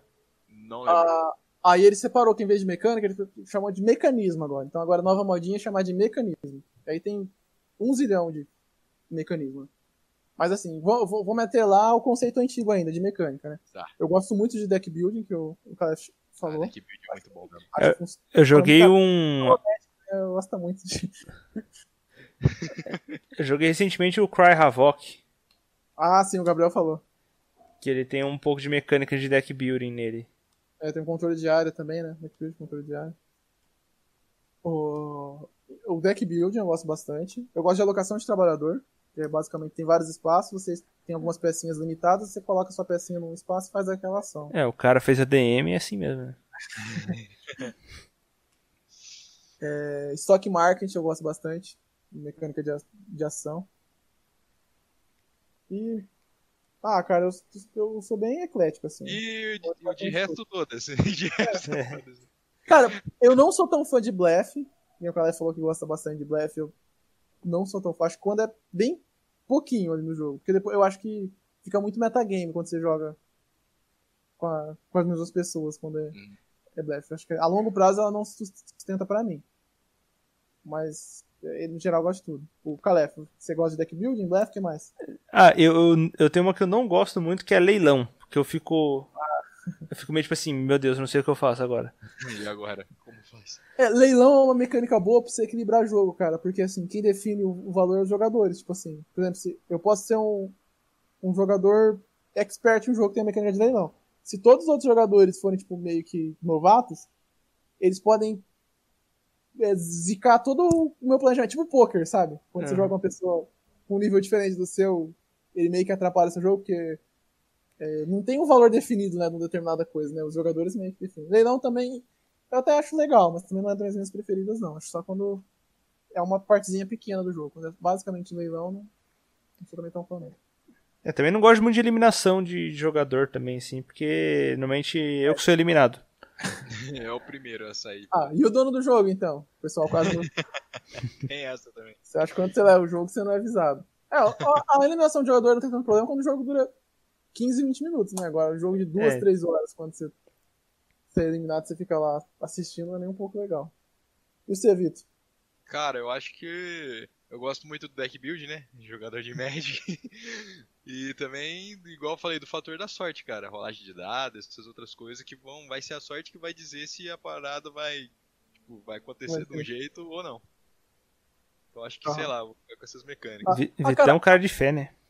A rolagem de dado eu acho bacana quando tem alguma lógica ao dado. Por exemplo, a, a briga do War, por exemplo, incomoda mais, porque você jogou lá o dado que sair, saiu. Agora tem alguns jogos, tipo o TI. Ah, eu tô. Cada nave precisa de um resultado diferente no dado. Então, assim, ah, eu tô com, com um monte de nave pai, eu sei que eu vou ter que apostar mais com a sorte. Ah, eu tô indo com uma nave fodona, eu vou depender menos da sorte. É claro que a Lady Murphy tá aí pra ferrar, né?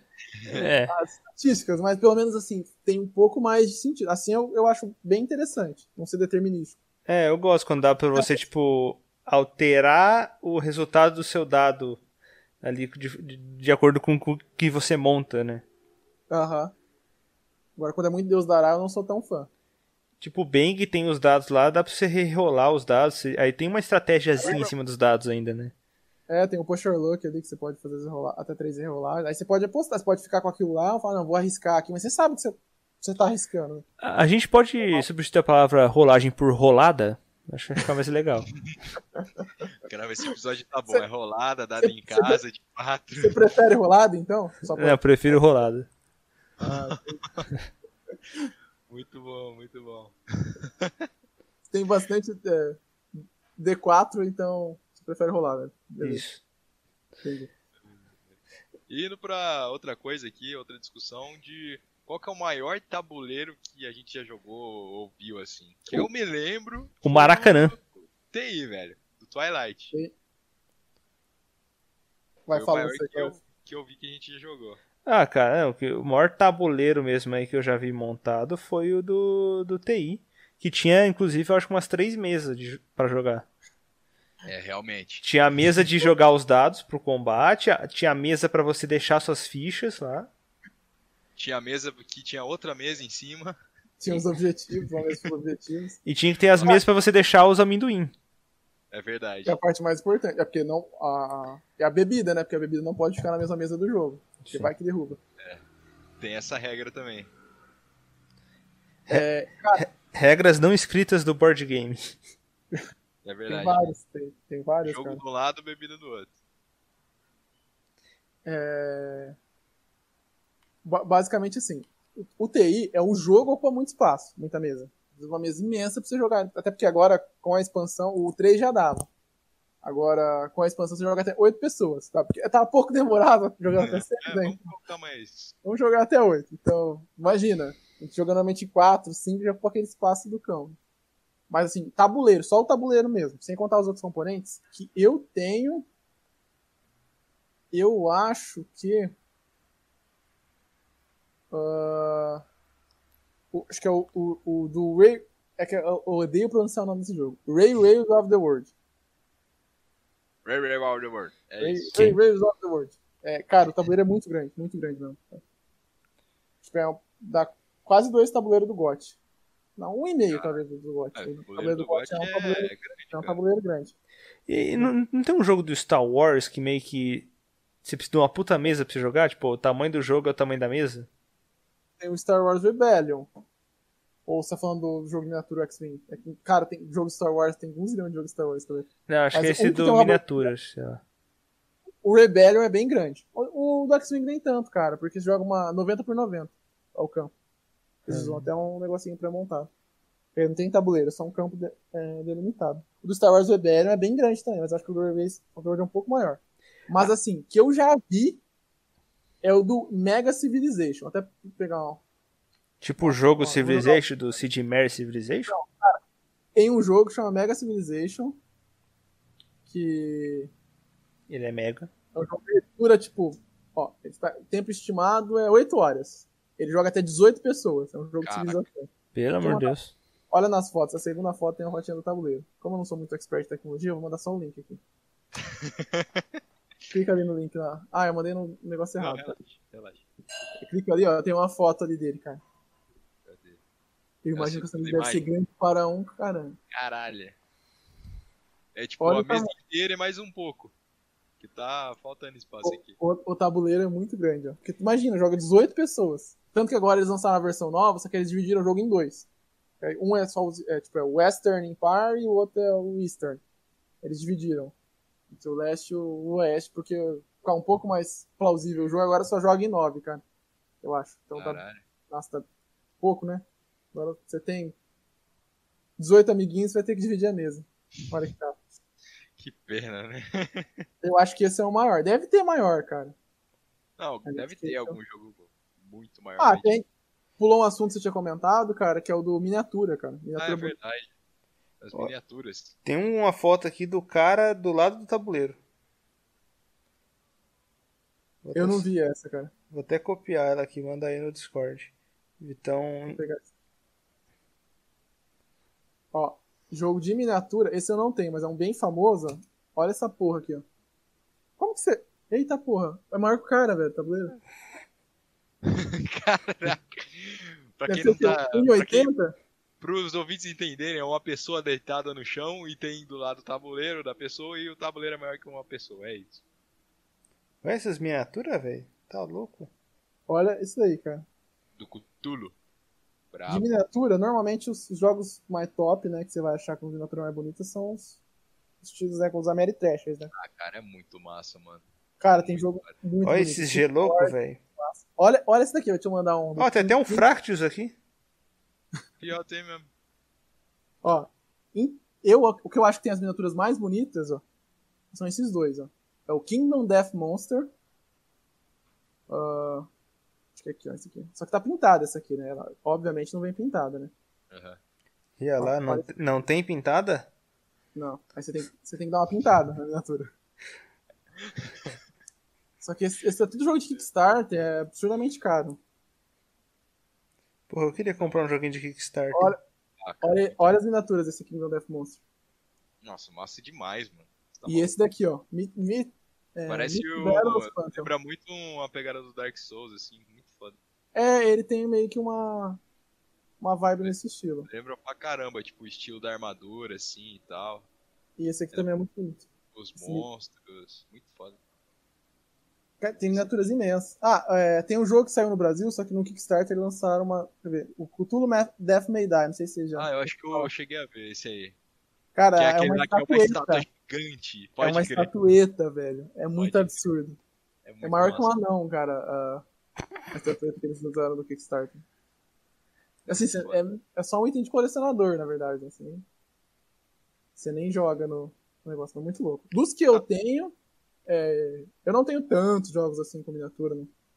Dos que eu tenho que eu acho mais bonito, assim, é o Forbidden Stars. Algum de vocês já jogaram, não lembro quem. Tem umas navezinhas, aí tipo, cada raça, que eu acho muito legal é quando cada raça tem miniatura diferente, o estilo, sabe? Eu acho que Muito eu louco. joguei esse, eu acho que eu joguei. Eu acho que eu tô... Esse Forbidden Stars. né? As navezinhas tem até um standzinho que ela como se ela ficasse voando, assim, um standzinho transparente e ela fica acima do tabuleiro. O Scythe também é muito bonito, cara. Eles não tem muitos, mas é muito bonito os mechas do negócio. O próprio Masters of Madness, cara, é bem, bem bacana. Uma estrutura bem louca. Ah, bom demais. É, que o massa da miniatura é que, tipo, além dela servir como. Meio que dependendo da miniatura, é como se fosse se tem uma action figure de cada coisa ele representando pra fazer a própria representação, quanto também, tipo, agregar no próprio jogo, velho. Fica, tipo, imersão. muito mais. É, tem muito mais imersão. Tá. E os likes no, no Instagram, cara? É, os likes no Instagram. Instagram. Fica muito mais presença, né? Certeza, você vai jogar aquele, jogo que é só o tabuleiro e duas pecinhas coloridas, você vai jogar aquele jogo que tá cheio de miniatura, figura. Mas- Mas falando sério, até pra chamar gente nova, cara, faz bastante diferença. Normalmente Sim, esses jogos mais a média, eles chamam mais a atenção. Você vê aquele monte de miniatura e tal, você fica interessado, o que, que, que é isso, né? É, pena que querendo ou não também, daí pesa um pouco mais no valor do game, mas mesmo assim vale muito a pena. Ah, sim. É, que nem vou entrar nesse tópico que tá absurdo, né? O preço. Nem entrar aqui que estão atualmente. ouvindo aqui. Mas, ah, hoje em dia com as impressoras 3D aí, dá pra fazer miniatura em casa. Só que tem que comprar a impressora primeiro, né? Quanto custa uma impressora 3D? Uma hora pergunta. Ah, deve ser uns 3 mil. Fora a impressora, você tem que comprar a parada lá do plástico. Ixi, fazer um, achar um modelo na internet, ou fazer, modelar, meu amigo. Ih, você achar, você, mesmo, você mesmo desenha, rapaz. Você faz um modelo lá, você olha ali, ó. Se Olha eu fizesse fotinho. o modelo ia ficar tão bom, puta, né? Ah, aqui, velho. Mano, ó, mil, mil. Quase dois mil real uma impressora 3D, velho. Aí, ó, Põe na você- meta, põe na meta. Se, Meta, comprar uma impressora 3D no Manda Papo. Se bater dois mil real, o Mundo Papo vai comprar uma, uma impressora 3D e vai mandar umas miniaturas pros apoiadores. Não, nós faz nosso próprio jogo com miniatura, que é, um É. negócio que a gente vai entrar já já no, no assunto. Mas antes de entrar nesse assunto, a gente tava falando, o Renan tava falando de negócio de Kickstarter e tal. Antes de falar de, de criar um jogo e tal, tem muito jogo, por exemplo, que a ideia é boa, só que não acontece porque ou não é divulgado, ou não tem lá o, no Kickstarter que é a parada lá que a galera paga pra ver se a ideia vai dar certo e não acontece. Você já viu alguma coisa assim, Renan?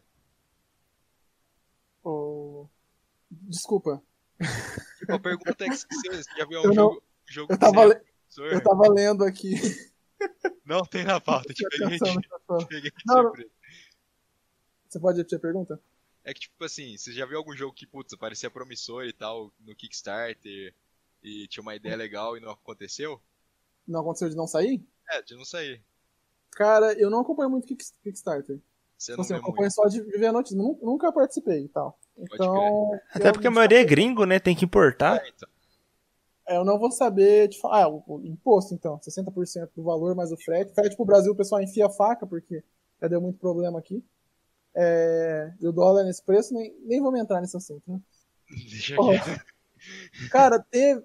Acho que teve bastante pro- projeto que deu problema. Calote, assim, internacional. Eu não lembro, bastante. É, projeto já foi cancelado, o pessoal devolveu o dinheiro, porque viu que não ia dar. Projeto que, tipo assim, entregou 5, 6 anos depois e aquém do prometido. Mas no Brasil, particularmente, tem um, um que é clássico, que é um cara brasileiro aqui, que ele lançou um projeto que chama Rune Cards Dungeon.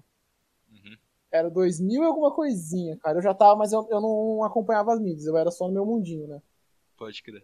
acho que é 2013, talvez, 2014, e ele lançou esse projeto e faturou, tipo, um- uma cacetada, na, acho que era Catarse. Não sei se Aham. é o Catarse aqui no, no BR, né?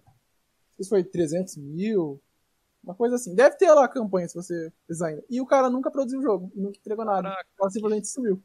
E é um cara que já tinha feito alguns projetos, é bastante conhecido na, na época no, no meio, né? Ele lançou uns três projetos, uns três jogos tal, entregou, chegou nesse, arrecadou uma cacetada e, Pegou a grana da até galera. hoje, até hoje nunca ninguém viu nada. Estamos esperando aí É. o jogo, um dia sai.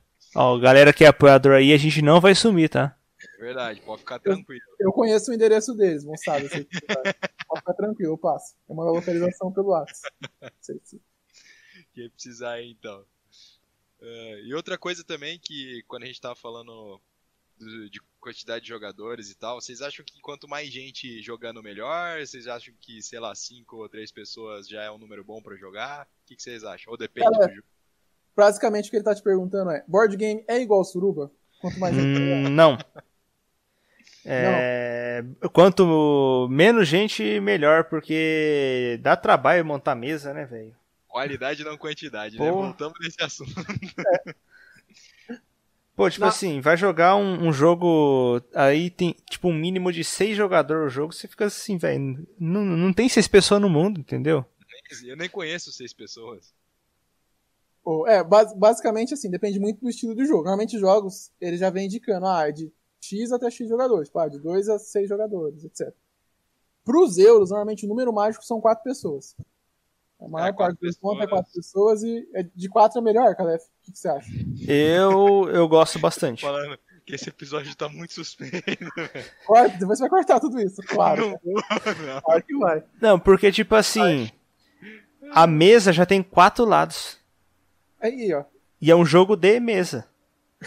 Aí mete cada um num canto, né? Mete cada um num canto. A gente joga D4. Entendeu? Aí se for um joguinho de dado, é rolada pra todo lado.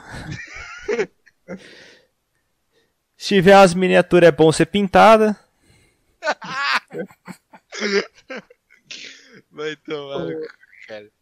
Ah, Mas cada jogo tem um número ideal. Tanto que até tem o, nesse site que eu falei, né, que é o principal ali do, do jogo de tabuleiro, Board Game Geek, e normalmente o pessoal vota na quantidade de pessoas que roda melhor cada jogo. O pessoal vota lá, é, melhor quantidade na opinião dela, recomenda e não recomenda. Para dois jogadores, para três jogadores, para quatro jogadores, etc. Ele vai definir. Então, assim, muito relativo. Tem jogo que só funciona com mesa cheia, tem jogo que funciona em qualquer quantidade de jogadores, e normalmente os, os jogos festivos que ficam mais engraçados de mais gente. Né? Mas tem também jogo festivo que, que só funciona em, em pouca gente. Né? É, tipo, Suruba é um jogo festivo. Realmente. É muito relativo isso, né? O problema de jogos que precisam de mais gente é, nem o cara falou, arrumar essas pessoas, né? Pessoas que estão dispostas a Nem- jogar. Nem sempre você você acha essas pessoas. né? A- apesar que, né? é, tem muita gente que fala, ah, eu não gosto de jogo de tabuleiro, não gosto de jogo. Cara, na verdade, você normalmente não gosta de um estilo determinado de jogo, você não achou ainda o jogo pra você. É tipo, é- é, seria o equivalente a você falar, eu não gosto de música, entendeu? Dificilmente alguém vai falar, eu não gosto de música. Uhum. Não, eu não, não gosto de funk, não gosto de sertanejo. Tal. Algum estilo, normalmente, vai casar com você. Então. Às vezes você nunca jogou aquele estilo, às vezes nem foi criado aquele estilo que te agrade. Pouco provável, eu acho, né? Ah, é. Mas. Porque existem lá registrados, tipo, é, acho que mais de 90 mil jogos nesse, nesse site. Cada ano sai mais de mil jogos por ano, mais ou menos. Claro que tem. muito- por ano? Ah, deve ser uns mil jogos mais ou menos por ano. Caraca, muita coisa, cara.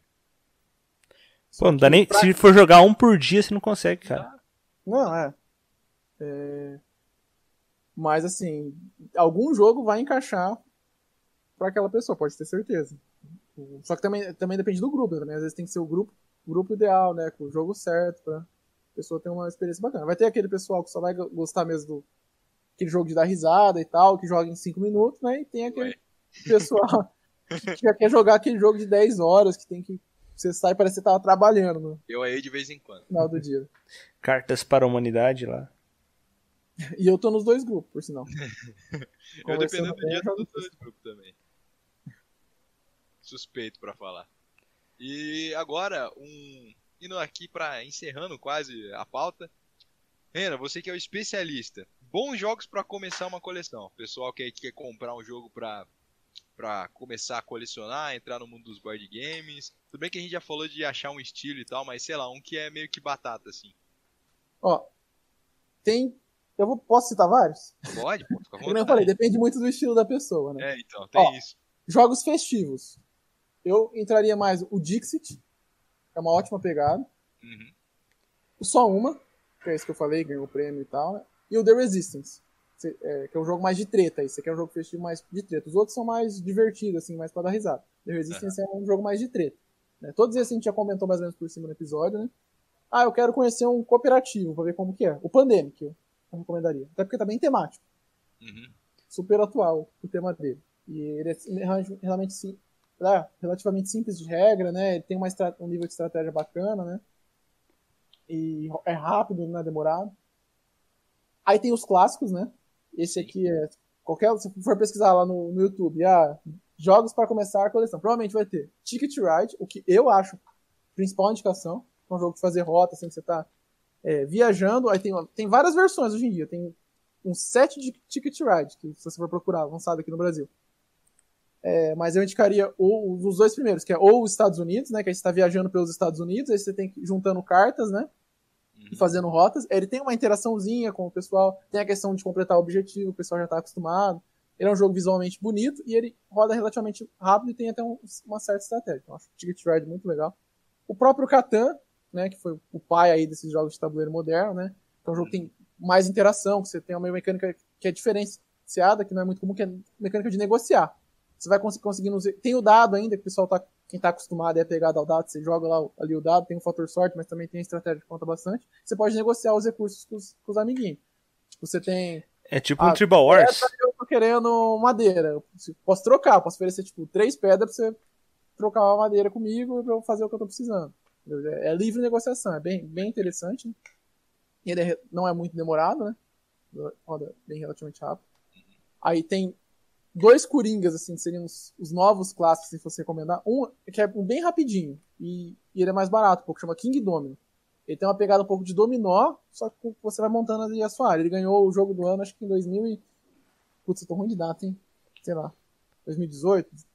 17, é uma coisa assim. Pesquisem. É, é eu poderia abrir o Google agora e pesquisar? Poderia, mas não vou fazer. Muito legal esse jogo. Ele joga tipo em 15 minutos, 20 minutos. E, e roda bem em dois também, inclusive. Roda bem em dois, três e quatro. Qualquer número de jogadores ele roda bem. O Azul também ganhou o jogo do ano. É aquele de azulejo lá que tem eu, que montar as... É. Eu, na verdade, pra ser bem sincero, eu nunca joguei o Azul, mas todo mundo indica. O Gabriel tem o Azul. Todo mundo fala que é muito legal. Eu já vi até, achei bacaninha, recomendaria para começar a coleção. Pode crer. De carta. Tem três, assim, que gostam de, ah, gosta mais de jogo de carta e tal. Magic? É, o no... Magic é crack. Tem o No Tanks, que é um bem tranquilo. Pega 6. E o Cariba. São três jogos bem bacanas. É, são mais baratos um pouco por ser de carta, né, principalmente o Cariba. E são, são jogos assim, que eles são muito fáceis de regra, joga até em bastante gente. E é, tem uma interação entre os jogadores, né? E é estratégia, não é besta. Qualquer um joga, mas assim, se você quiser jogar eles nível hard, sincero, você consegue jogar também, cara. Uhum. E vou pegar uns mais bonitinhos, tem o King of Talk, que é um jogo mais festivo daí, mas isso funciona melhor em mais gente. Tem uns dados grandão assim, bonito e tal, tem um, uns standzinhos assim dos monstros, até saiu a Dark Edition agora, recentemente no Brasil, que fica mais bonito ainda, só que é bem caro Dark Edition. E o, esse já é mais pesado um pouco, cara que é o Western Legends, que é um jogo de Velho Oeste ali e tal, que você, é meio que um Red Dead Redemption de tabuleiro ali, tem umas miniaturas ah, bem bacanas. Ele não é tão complicado de regra, mas ele já é um pouco mais demorado e mais pesado.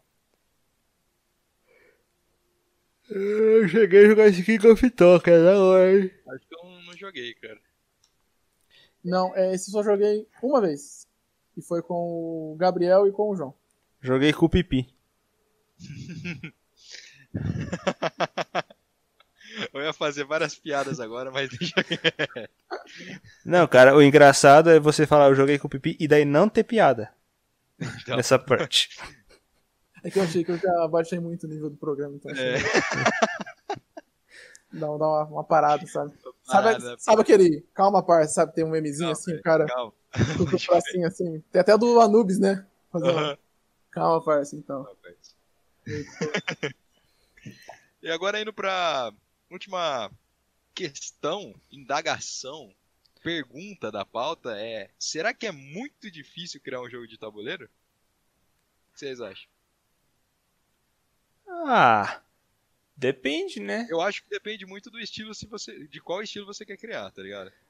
Eu posso fazer um jogo só de jogar dado, pronto. Então, tem isso. Então, Quem tirar maior no dado ganha. Quem, te...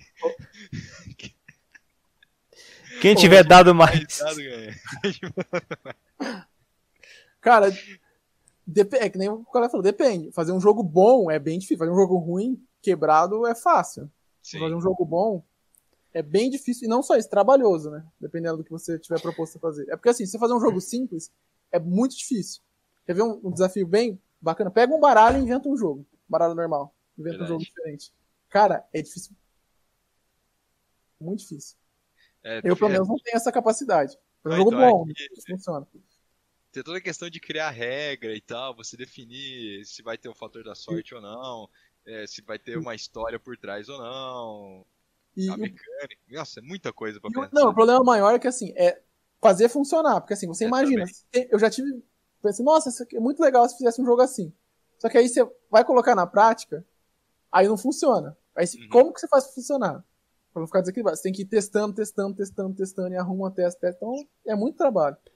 Pra fazer. Ah, você fazer de componente simples é difícil porque você tá- tem bastante limitação. Você fazer um Sim. jogo mais fácil, você vai inventando um monte de regra e componente e tal, e vira aquele monstro, aquela coisa. e Como que você vai, tipo, fazer aquilo? Mesmo ficar cortando um, um zilhão de folhas fit e, e marcadorzinho, pega quanto é lado. Então, assim, além de difícil, é trabalhoso. Ah, é até, tipo assim, pensa, sei lá, pega um jogo que já existe, tipo um Uno, e daí inventa uma regra nova pra ele. E tipo assim, você vê que fica desequilibrado o bagulho. Então, na verdade, o, a dica que o, o pessoal que faz jogo mesmo que dá é falar assim: ah, você quer criar um jogo? Sabe qual é o primeiro passo? Você pegar um jogo que já existe e tipo, tentar melhorar ele, entendeu? Hum, pode Ah, crer, vamos pôr o Uno, o que, que não funciona do Uno? Uno, por sinal, é um jogo que quase todo mundo joga errado, hein? Sim, Le- Leiam a Sim. regra. realmente. É, esse daí que é passado pela tradição oral, né? tá, Pela oralidade, então um conta um jeito que ensina a jogar falando ali, e o outro já. Bota mais dois em cima de mais dois. Não, é, você vai jogar Uno em outra cidade, os caras tem umas regras É completamente tudo diferente, velho. É, a- aí, tipo, ah, vou melhorar o Uno. O que eu acho que é o problema do Uno? Não que o Uno seja ruim, tá? Vou melhorar o Uno pro meu gosto. Uhum. Gosto não, não se discute. né? Falta umas miniaturas. Falta, Aí você vai lá e inventa. É, é, já é difícil, mas é o primeiro passo. Que aí você vai, você vai aprendendo como funciona ali a mecânica. É assim, o jogo de tabuleiro é mais fácil de fazer, por exemplo, que um jogo de videogame. Porque videogame você não faz. Só, se você fazer sozinho, você vai se fuder muito, né? Você tem que ter É. programação, e design, né? E desenho, uma caralhada de coisa. Muita coisa, é muita coisa. É Agora, o muita de tabuleiro você consegue fazer isso sozinho. E é, é até tem muita gente que faz jogo eletrônico, ele faz jogo de tabuleiro pra entender o processo de criação da mecânica ali, o, o core, Pra treinar isso pra depois desenvolver jogo eletrônico. Mas assim, também não não é, eu não acho fácil. Não, fácil Simples. com certeza não é. Não Com é certeza. impossível. Fazer um Não jogo é. bom, né, que eu falei. Um jogo que não não é tudo desequilibrado, que não funciona, né? É demorado, mas dá. Ainda mais quando, tipo, por exemplo, deve ser muito mais difícil quando você tá. Se se tiver a ideia de inovar em algum aspecto. Que Mas aí que tá. alguma coisa nova. O duro é fazer Pensar. alguma coisa diferente. Então, duro é pensar. Porque não, porque você. Nossa, eu tive essa ideia e tal, e você vai ver já, Já tipo, tem. existe uma coisa muito parecida que você inventou a roda já. Tipo o Fórmula D. Eu tinha uma ideia de fazer igual aquele Fórmula D, mas daí eu fui ver, já existia. O cara já fez, velho. Tá tirando. Inclusive é um ótimo jogo, velho. Puta jogo da hora. Você faria? Faria, cara, esse jogo? Faria. Off. Cara, uma vez, eu, uma vez eu inventei um jogo. Como é Com, com o Alan. Aí o jogo era tipo assim. A gente cansou de jogar Banco Imobiliário, War. E daí a gente falava, vamos fazer o nosso jogo. Aí o jogo era tipo assim, a gente era uma concessionária e a gente desenvolvia os carros. Aí cada um era uma concessionária e a gente, cada um desenvolvia o carro. Só que daí o jogo tinha um, um, um buraco que era o seguinte. Eu desenhava o carro, aí eu passava pra ele, aí ele avaliava o meu carro e eu avaliava o carro dele. ah, Aí, ah, porra, o meu carro sempre era o pior. Entendeu? Tinha esses problemas assim. Cara, eu, é, eu e o Abel, na nossa adolescência, a gente fez muito jogo, cara. Nunca nenhum finalizado. Joguinho do Medabots. Até hoje eu tenho umas cartinhas aqui que tá ainda pra Caraca, reaproveitar alguma coisa. Errou, Medabots. Sim, é, joguinho do Digimon. Melhor, tentar melhorar do Pokémon, fazer jogo do Senhor dos Anéis. Final Fantasy Tactics. Com o meu primo, isso é mais antigo ainda, acho que nem conheci o Abel direito. É, tem uma época que a gente desenvolveu o, o No Limite. Não sei se é da época de vocês, o programa No Limite. Ah, lembro, comer zóio de cabra. É, então, é tipo, tinha um tabuleirozinho que você tinha que tentar pegar umas comidas e tal, uns negócios, e aí tinha uma época que tinha uns desafios que o pessoal ganhava. Aí, tipo, tinha a fazer 10 flexão, beber 3 copos d'água sem respirar, Hum, dar, sei lá, duas voltas na casa correndo, sei lá, umas coisas meio malucas assim. Aí tinha. A gente desenvolveu esse jogo. Esse É. finalizou. O jogo do Senhor dos Anéis é- deve ser massa, velho. Ganha quem queimar o anel primeiro. Tem uns caras que é bom esse jogo. Os caras que é pro aí. ah, então acho que a gente chegou ao final, mas antes de mais nada, vamos entrar agora no fim de papo e iniciar o Papo 10. Ah, e detalhe, regra pra esse papo 10. Não pode dar dica de board game. É, já falamos muito aqui. Horas aqui. sobre Mas eu- Eu ia recomendar canal e site pra quem quiser conhecer, cara. Ah, não, mas isso Não, aí isso aí já é, isso aí é, é o, o padrão já. Não, então eu já vou falar agora. Pode ser? Tá, é, pode, Pode ser. Pode ser, fala aí. basicamente assim, ó. Se alguém, porventura, escutou, não conhecia e tal, que tinha alguns jogos diferentes, além daqueles mais famosos, né, que, que sempre teve aqui, né? O principal site, tem o maior site de jogo do tabuleiro em português, ele é até tipo, o maior da América Latina, tipo, é muito bacana, chama Ludopedia, ou Ludopedia, depende. Tipo Wikipedia, só com Ludo na frente. Né? E tem o Board Game Geek. Board de tabuleiro, game de jogo, geek de nerd, né? Que esse é o maior portal de jogos de tabuleiro do mundo, né? Lá tem registrado todos os jogos e tal, o pessoal dá nota, né? É... Só que é em inglês esse, né? Tem o do É, o Board Game Geek. Vai estar aí na descrição do. Vai estar no post os links, se você E- quiser acessar. Uns canais bacanas, tem bastante canal de próprio do Rob, né, falando de jogo de tabuleiro, né? Uhum. Um é do. Tem o de Quem é a Vez, que é do Rafael Studer, né? Da hora esse. mais famosinho e tal, e ele, ele tem uns videozinhos que ele vai explicando mecânica, explica sobre algumas curiosidades sobre o jogo, dá na indicação, e ele também tem uns gameplay, que ele chama um pessoal mais famosinho e tal, e joga alguns jogos lá, pra conhecer. É, eu acho bacana, né? E mais do hobby, tem o Covil dos Jogos, tá? É um dos que eu mais acompanho. E também tem gameplay, tem live falando sobre diversos assuntos e tal. E tem a Mipo TV também, que é um dos mais antigos, que é o do Jack, Jack Explicador. Esse aí eu acho que deve ser um dos primeiros canais de, jogo de tabuleiro aqui do, que saiu aqui no Brasil. Os três canais aí, você vai pesquisando lá, você vai ver que tem muito jogo. Bom, Demas, vou deixar tudo aqui no post, se alguém se interessar pra ver, vai estar marcado aí os links com os canais e os sites e tudo mais. É isso. Tô passando agora para o Papo 10, a sessão de indicações, só coisa boa, a gente não falhou com nenhuma indicação. Não indicamos coisa ruim aqui, você já sabe. E para não perder o costume, vai, Ana, faz a sua indicação. Pode indicar qualquer coisa, música, filme, série. Só não pode indicar jogo de tabuleiro, que a gente já falou só tenho- bastante agora. Eu só tenho essas indicações, eu tenho minha própria indicação. Não, você tem a sua própria indicação. É, eu quero, eu quero roubar e indicar sobre dois assuntos. Ah, pronto. Pode falar. Posso? Pode. Só porque você é apoiador É, é. master. E lembrando Ah, aqui. Eu- eu- Não, beleza. Indicação de série. É... Battlestar Galactica. Agora tem na, na Amazon Prime. É uma série é mais antiga, acho que é 2004, 2005, é meio lado B assim e tal. Uhum. Mas é, na minha opinião é a série mais bacana que eu, que eu já assisti. É meio mal feita por causa da época, assim, mas a história é muito bacana, que é basicamente tem até um jogo. Esse é o jogo que eu comentei, né? Tem o jogo da, da série também. Mas basicamente os humanos eles criaram os robôs, os robôs se revoltaram, ficaram muito inteligentes, né? Teve uma guerra e beleza. Até que eles fizeram. Se, se- se separaram e tal, ficaram tretados.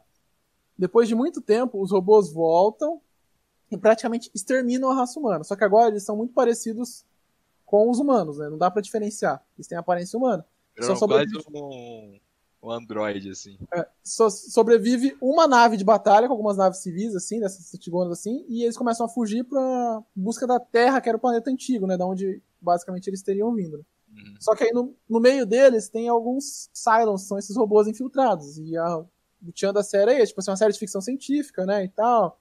Sei lá, mas assim, é... O que envolve ali, mas, na verdade, são as, as relações humanas. É como se fosse um The Walking Dead, sabe? Quando The Walking Dead o- os zumbis são pano de fundo. Pode crer. Muito mal comparando. É, é isso. O, cara, os, os season finales, cara, são muito tops. É antigo, mas eu recomendo. De livro, eu ia recomendar dois livros. Duas coleções, na verdade. Vai lá. E os dois vão, acho que vão sair série futuramente. Então até aproveita antes do hype. Um é o Nome do Vento, que é a crônica do Matador de Rei, né? O primeiro livro é o Nome do Vento, depois tem o Temor do Sábio, o terceiro livro cara não terminou de escrever. Edward tudo. Connor lá? Do... Não, não. É do Patrick Rothfuss. Essa, não, essa é a Crônica Saxônicas. Essa É, o do Cornwell é a Crônica Saxônicas. É que eu já ouvi esse nome do vento. É, é, esse é a Crônica do Matador de Reis. O primeiro livro é o, o Nome do Vento. Cara, é muito bacana. É, é tudo livro grandão. É uma trilogia, mas o terceiro livro ainda não saiu. Muito top. Muito bom. E o segundo é a, a Roda do Tempo. Que é a. Como que chama a coleção, gente? Google. Então. Deixa eu pesquisar aqui rapidinho. Será que a Roda do Tempo é o nome da coleção? Aguenta aí. Olha aí. É, a Roda do Tempo é, é o nome da coleção mesmo. A Roda do Tempo. Então é a coleção é a Roda do Tempo, né? E o, o livro 1 chama O Olho do Mundo. É do Robert Jordan. Vai sair acho que uma série, não sei se é Netflix ou HBO. Uhum. É muito bacana. É bastante uma pegada meio Senhor dos Anéis assim. E ela é antigona também. A, roda a ela é de 80 e alguma coisa, talvez. Ela só, já saiu no Brasil em português bem antigamente, né? Mas acho que você nem acha, mas os livros agora tá estão trazendo de novo. Só- são 12 livros. Só saiu 6 por enquanto. E é tudo Caraca, 12 livros. calhamaço de livro. aham. Caraca, 12 livros, cara. 12. Pra você ter noção, o, o, o autor ele morreu antes de terminar de escrever. Ele escreveu acho que Meu 10. pai. Aí com as anotações dele, o filho dele, mais um estudioso lá, que gostava muito da obra, ajudou a escrever os dois últimos pra fechar a história. Caraca. mano. Caramba, Imagina. tem mais. Faci... dá- É, compra na banca, né? Vem em fascículo. Caralho. Pesquisa, pesquisa o tamanho dos livros, cara. Tipo, tem um deles, que é o quarto, o quinto, tem tipo 800 páginas. Que? O menor tem 400 e poucas. Cara, é, é muita página. Nossa, pra Eu- apoiar o monitor em cima, meu amigo. Nossa. Isso aí deixa o pai de meco no chinelo, então. Sim, de Mac Ai. é fichinha. Muito bom, então fica as indicações aí. É, igual a Renan falou, aproveita se você quiser ler tudo e falar que já conhecia antes de virar modinha, essa é a sua oportunidade. Então vai lá e lê e vê as paradas.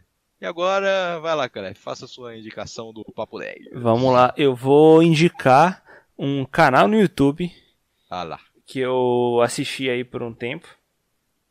É, chama Experiência Flamino. Ah, eu tava vendo o canal desse cara esses dias, velho. Que é um cara cabeludão lá, que ele simplesmente, tipo assim, pega lá um livro de coach que fala assim, sei lá, você tem que. É, se- sei lá, ficar pelado na frente do espelho e gritar yes todos os dias de manhã. Ele vai lá e faz todos os dias de manhã e depois relata o que, que mudou da vida dele. Entendeu? Ele vai lá e faz tipo assim, ah, sei lá, é, dieta do da lua. Come tudo menos a lua. Ele vai Essa é lá, é faz a dieta, depois relata o que que teve de diferença. Tipo assim, é muito massa, velho. O cara ele fez a, o mais, dos mais recentes dele é, foi que ele pegou um livro lá que ensinando a ter sonho lúcido e ele fez tipo assim um vídeo de uma hora e pouco lá ensinando como ter sonho lúcido. Caraca. E daí, tipo assim, ele fez todas as atividades do livro, pede lá, de você anotar os sonhos e tudo mais e tal. E daí ele conseguiu realmente ter sonhos lúcidos e melhorar os sonhos lúcidos dele e ele relatou tudo isso daí na, no vídeo dele. É um baita de um vídeo, tipo, documental quase, bagulho, velho. Caraca, que louco. O vídeo que eu vi dele foi o do sono lá, tá ligado? Que aquela técnica que você dormir é, fazia entre intervalos. Ah, sim. Você fazia vários intervalos de sono. Eu- Esse foi o que eu vi dele. Eu vi uma lá de correr também, que ele, tipo assim, é, sei lá, uma orgia da corrida, sei lá, um bagulho assim. Caralho. Que, tipo assim, você começa a correr, chega uma hora que, tipo assim, você chega num, num, num estado mental. você chega num estado mental que, tipo assim, o bagulho é, é tão prazeroso a corrida é ali que você não consegue parar mais. Você não sente dor, você só sente prazer em estar correndo, sabe? É um bagulho muito louco, assim, que ele falou que ele sentiu isso daí depois de correr muito. Quem vê você fazendo isso, nossa, esse menino gosta mesmo de correr, hein? Muito, adoro correr. Pegaram a referência, né? Quem entendeu, entendeu. Ai, ai. É, agora o Vitão, né, vai dar a dica Agora dele. eu, Pra fechar aqui com talvez chave de ouro a minha indicação é a música do Ed Lemon, o E Adoro Produção DJ Clever Mix de 2015, que eu estou ouvindo todos os dias, durante sete dias da semana. Essa é a minha indicação, essa música. Electrofunk. Achei que ia ser Barões da Pisadinha. Hashtag excepcional. Não, muito mainstream, por exemplo. É Electrofunk, o som do Brasil. É isso. Então é isso aí. Finalizando aqui mais um grandíssimo episódio. O episódio, olha aqui, que deu o pontapé inicial pra segunda temporada aqui do Mando Papo. E valeu, Renan, pela sua participação. Obrigado por ter acertado o convite, bater esse papo com a gente. Espero que você tenha gostado de participar também. Opa, valeu pelo convite. É, pra falar de jogo de tabuleiro, estamos sempre aí. Também pra falar sobre besteira, também estamos. Com certeza vamos te chamar pra algum outro episódio. Não necessariamente do board game, mas pra falar umas outras merda aí também. De vez em quando é bom. E, e, e eu, eu boto aqui, a gente tinha que fazer um episódio jogando board game. Nossa, vai ser Aí dá pra lendário episódio. fazer os depoimentos, né? A gente Eu pode criar. lá. Eu vai- estava lá com meu deco.